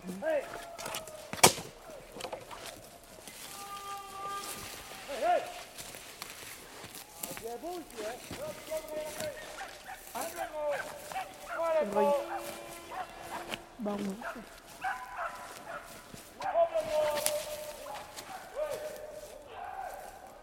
a on a eu Baron et après un chevreuil. Papa, c'est quoi? Un chevreuil démarre dans le pied, mais par moi dessus. Attention derrière, chef Attention derrière Attention derrière Chevreuil et chevrette? Oui, oui, on vient de les voir, ils viennent de passer la ligne. Ah bah c'est bien. C'est un petit bouc.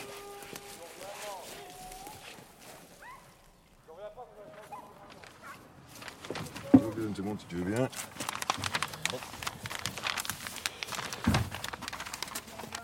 Merci. Voilà. Donc, tu vas au droit de là. Ici, le long, il y, a un- il y a un mirador Oui. qui est dans la fond. Il y a un numéro sur le Mirador ou... Euh, non. Bon, sauf si un Mirador, il est au pied Attends, j'ai peut-être le plan de chez Cornel, ça m'étonnerait. Et, et il est là. On l'a mis là juste à côté. Ah bah ça va, ok. Ah bah, il est vidé. J'ai mis Ah, ah, ah oui, j'ai vidé Ah, bah, merci. dedans pour ne pas que les mouches. Ah rien bah, du ça tout, va, ok. donc, euh, c'est- Et alors le, le tireur, c'est le tireur du matin C'est euh, Marc Cotten. Marc. Ah oui, qui était au coin aux anciennes poubelles près de la bouteille de Voilà, gaz. c'est ça. C'est ça, oui. Sur un rentrant, le temps que je comprenne un peu ce qui se passe là. hein, et puis finalement, il est passé à Jackie. Puis, euh, Ouais, hein, eh ben puis, voilà, eh ben parfait. personne n'a tiré dessus. euh, voilà. Alors c'est quoi la Donc voilà, ici j'ai le chef de Lévis serré. Alors maintenant ce qu'on va faire, bah, c'est le présenter. Le présenter pourquoi? Bah, Pour le rendre aussi beau qu'il ne l'était quand il courait dans les bois. Ici c'est un animal qui n'a rien demandé à personne. On été le prélever. Et la moindre des choses, c'est lui rendre les honneurs et le respect qu'il mérite. On va le mettre sur le côté comme ceci. Alors on va lui appliquer, on va d'abord le brosser, enlever éventuellement toutes les taches de sang qu'il pourrait y avoir, le rendre plus beau. Et on va lui appli- appliquer ce qu'on appelle la brisée. La brisée, c'est quoi? C'est une branche, normalement c'est du chêne, mais il n'y a pas ici, on va mettre une branche de sapin, qu'on va lui mettre dans la gueule, donc en guise de, de dernier repas. On fait une tradition, c'est comme si c'était son dernier repas. Et on va lui mettre une branche, la Baptiste, tu peux la mettre, On va lui mettre une branche euh, sur le corps, à hauteur du thorax. Et c'est une branche, non, la pointe vers le haut, c'est un mâle. Voilà, comme ça. Voilà. Ah, c'est toujours émouvant de, d'avoir un animal qui est comme ça, euh, qui est comme ça mort et, et finalement si beau. Et euh, pff, moi, ça me laisse toujours un peu sans voix quand même. On dit que voilà.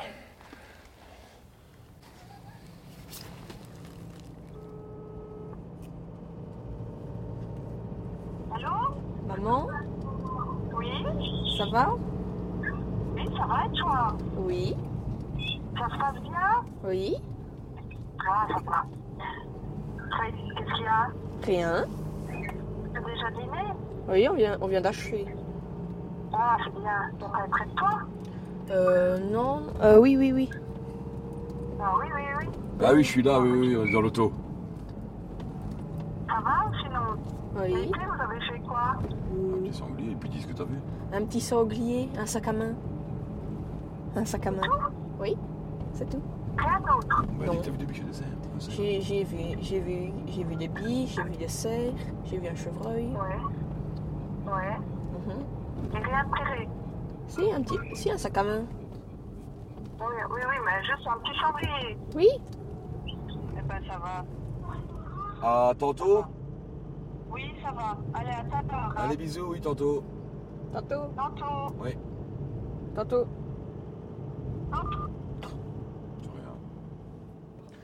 Pourquoi est-ce qu'un jour tu as décidé que tu allais toi bramer aussi?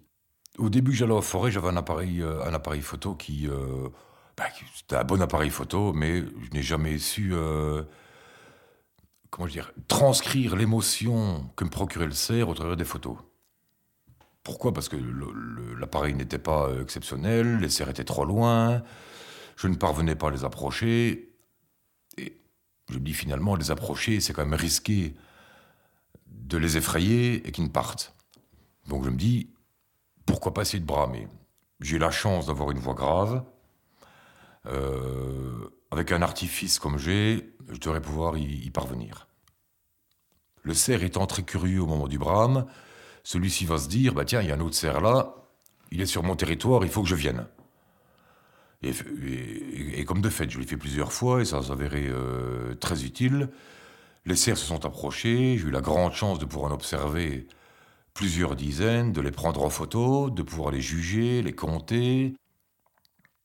Il ne se passe pas une seule journée sans que je ne pense aux cerfs, sans que je ne regarde mes photos de cerfs, sans que je ne monte au grenier voir les mues que je trouve euh, tous les ans. Voilà, euh, euh, c'est- je pense que c'est la passion parmi les passions.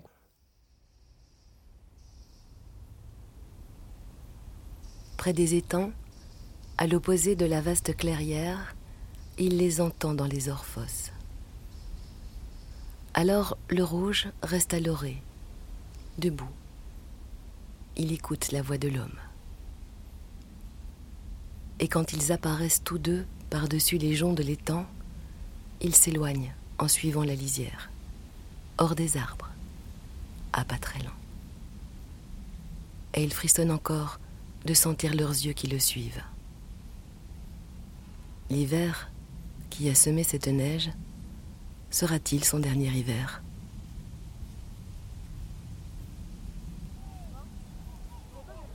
Ah oui, oui. Va un peu plus vers la droite si tu veux. Sauf si tu veux rester près de moi. Hein. Non, non. Bien, ça va. Ouais Bien, c'est gros. Allez, va. Hop, vite, venez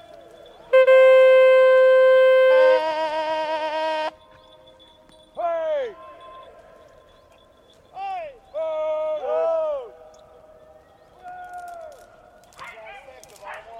Attention devant Hop là Ouais Ouais J'ai un cerf devant moi Hop là, attention Attention à l'arrière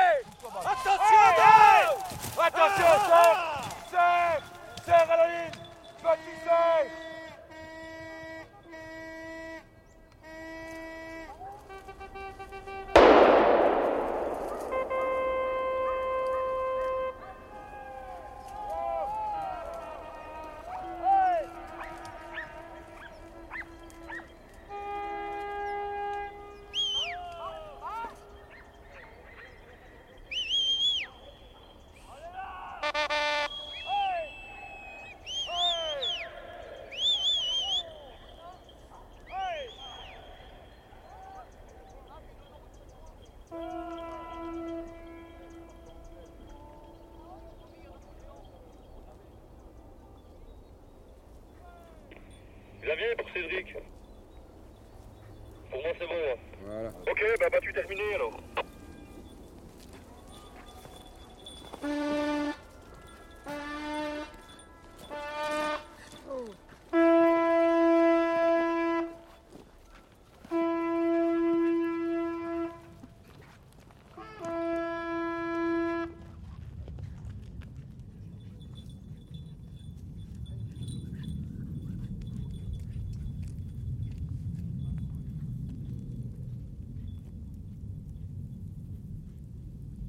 Le rouge s'est arrêté, debout. Il se retourne face à ses poursuivants. Il recule de quelques pas, encore. Il voit le luisant de la lame que l'homme fixe à sa hampe de bois. Il regarde les yeux de l'homme. L'homme ne voit que deux reflets dorés, deux lueurs limpides et sans fond, dont la douceur le touche au visage. Il n'y peut lire qu'une sérénité mystérieuse, ni souvenir, ni haine, ni épouvante. Ce ne sont plus les yeux d'une bête vivante, mais deux étroits abîmes de lumière, d'une transparence infinie, insondable, dont l'immobilité l'attire et le fait se pencher en avant. Brusquement, tout son corps tressaille. Il a vu les deux lueurs s'éteindre. Son poing, encore ferme sur la hampe de la dague, sent une poussée très longue, très lourde, le poids d'un grand corps qui s'effondre. Le rouge aussi s'est penché en avant. De lui-même, résolument, il a poussé sa poitrine profonde contre la pointe qui le touchait. Et en même temps, il a plié les deux genoux, comme pour se coucher sur la terre, y trouvant enfin le repos.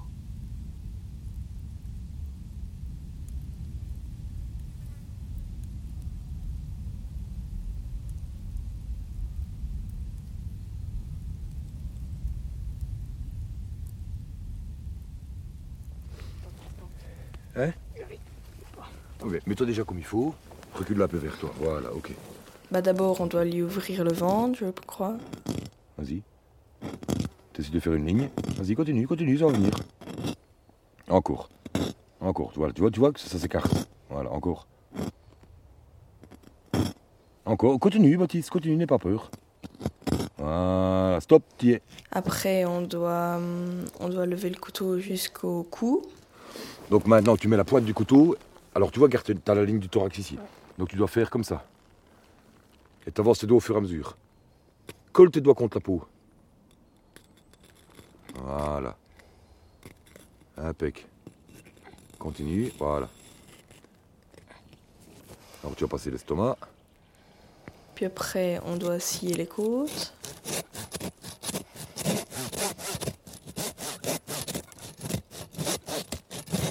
Ne pousse pas trop dessus, c'est la scie qui fait le travail, c'est pas toi. Voilà, relève ton poignet. Voilà, vas-y, maintenant tu descends. Continue, continue. Vas-y, continue. C'est dur, hein Ah, j'ai mal au dos. Mal au dos. Puis après, on doit couper entre le gras et la viande. Hop, stop. Alors tu reviens devant, parce que tu n'as pas, été pas au bout. Donc voilà. Voilà, maintenant tu es au bout. Ok, super. Alors, qu'est-ce qu'on fait maintenant? Puis après, normalement, si on a bien fait, on- normalement, Alors. si on arrache tout, normalement, ça part tout seul. Alors, regarde, l'avantage que tu as avec les, cervidés, c'est que si tu enlèves le ventre, tu sais tout sortir dehors. Tu vois Avec les sangliers, tu n'arrives pas à faire ça. Voilà, tu es au bout. Parfait.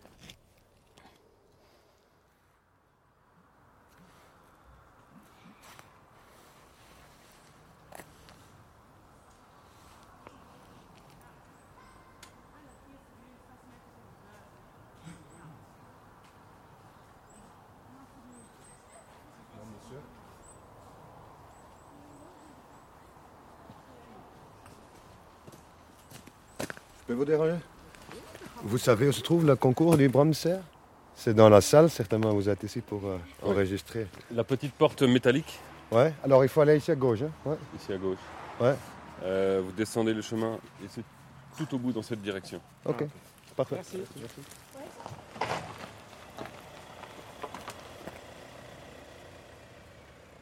14 octobre 2018. Bonjour Monsieur Fassbender. Nous vous remercions de votre intérêt pour la quatrième édition du championnat national d'imitation du brame du cerf. Je vous confirme votre inscription à vous et votre fils Baptiste au championnat 2018. En vous souhaitant une merveilleuse journée. Sans malin. Vous êtes beau, messieurs. Ah, ça va.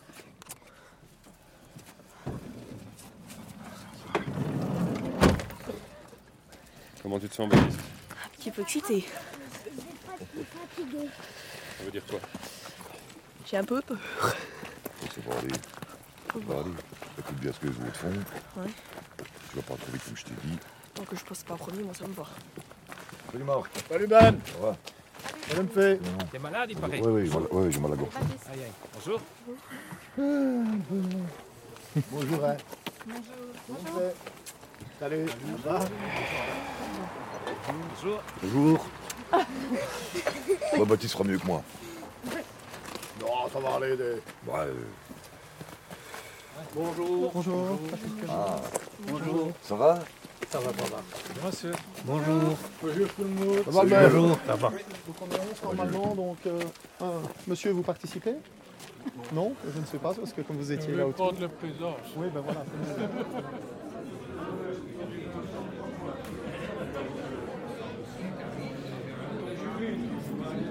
Il va vous appeler. Tu peux aller là-bas, Jules, comme ça. Ça fait plus officiel. Je vais vous présenter, vous irez. Attention, pied. Voilà, mesdames, messieurs. Voilà, voilà, voilà. Je suis heureux de vous accueillir au championnat national d'imitation de Brahms du Cerf 2018.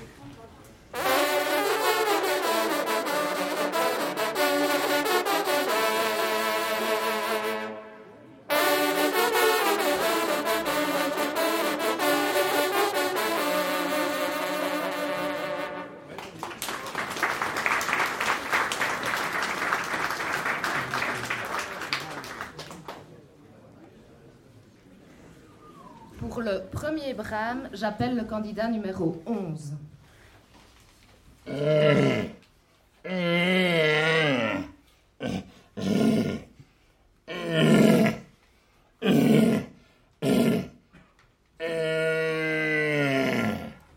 J'appelle le candidat numéro 4.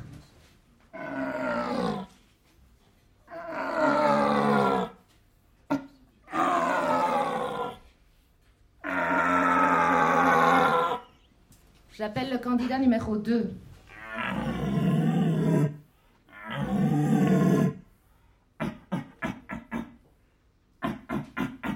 Candidat numéro 8.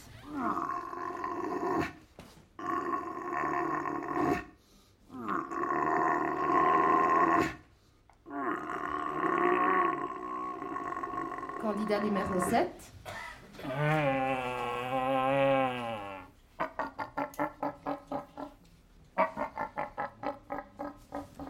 Candidat numéro 3.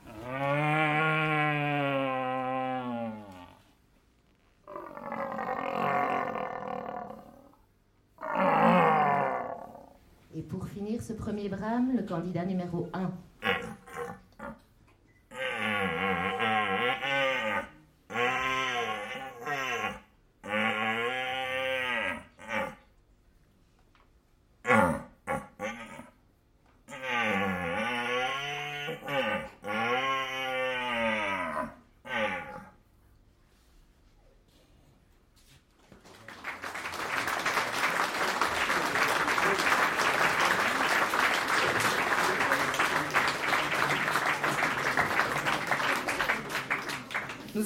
laisser les secrétaires pouvoir délibérer et comptabiliser toutes ces données chiffrées.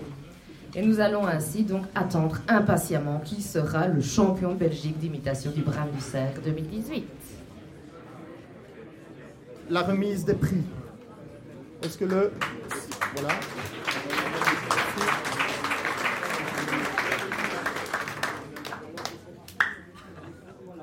Le secrétariat a l'air de terminer.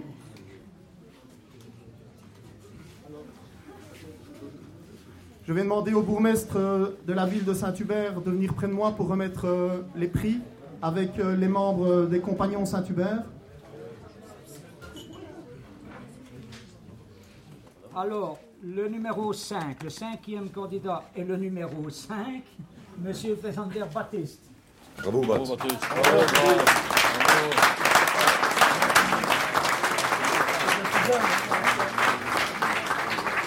Donc Baptiste est le plus jeune des candidats, il a 12 ans.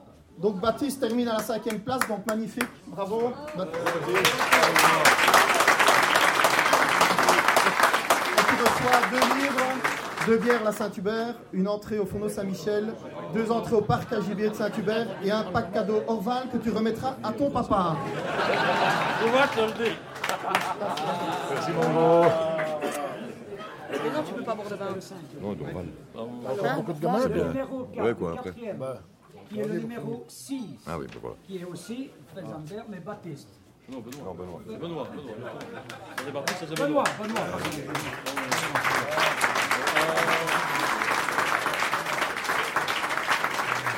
même équipe, quoi. Donc, comme vous l'avez tous compris, notre champion national, donc depuis 4 ans, vient de perdre sa première place, malheureusement pour lui. Euh, en tout cas, félicitations Benoît. Benoît était malade aujourd'hui, donc euh, c'est peut-être une des raisons pour lesquelles euh, il a peut-être moins bien bramé.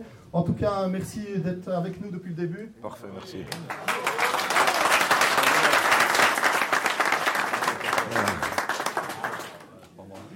C'est bien, t'as bien, t'as bien fait ça. C'était Non, c'est bien, t'as bien bramé, c'est bien.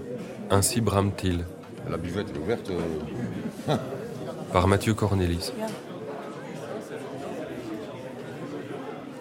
Avec les voix de Benoît Fassbender, Baptiste Fassbender et Sandrine Janz.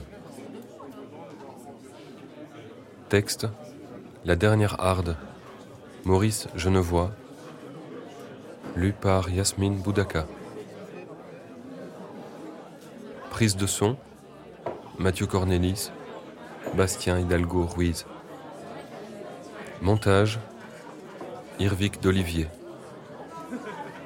Mixage Pierre Devalet. Une coproduction Otuscops RTBF avec le soutien de l'atelier de création sonore radiophonique, du fonds d'aide à la création radiophonique de la Fédération Wallonie-Bruxelles et du fonds Gulliver financé par le service de la promotion des lettres de la Fédération Wallonie-Bruxelles, la SCAM SACD Belgique, la SCAM SACD France. Merci aux traqueurs de Louvetémont et au Royal Syndicat d'initiative de Saint-Hubert pour leur accueil.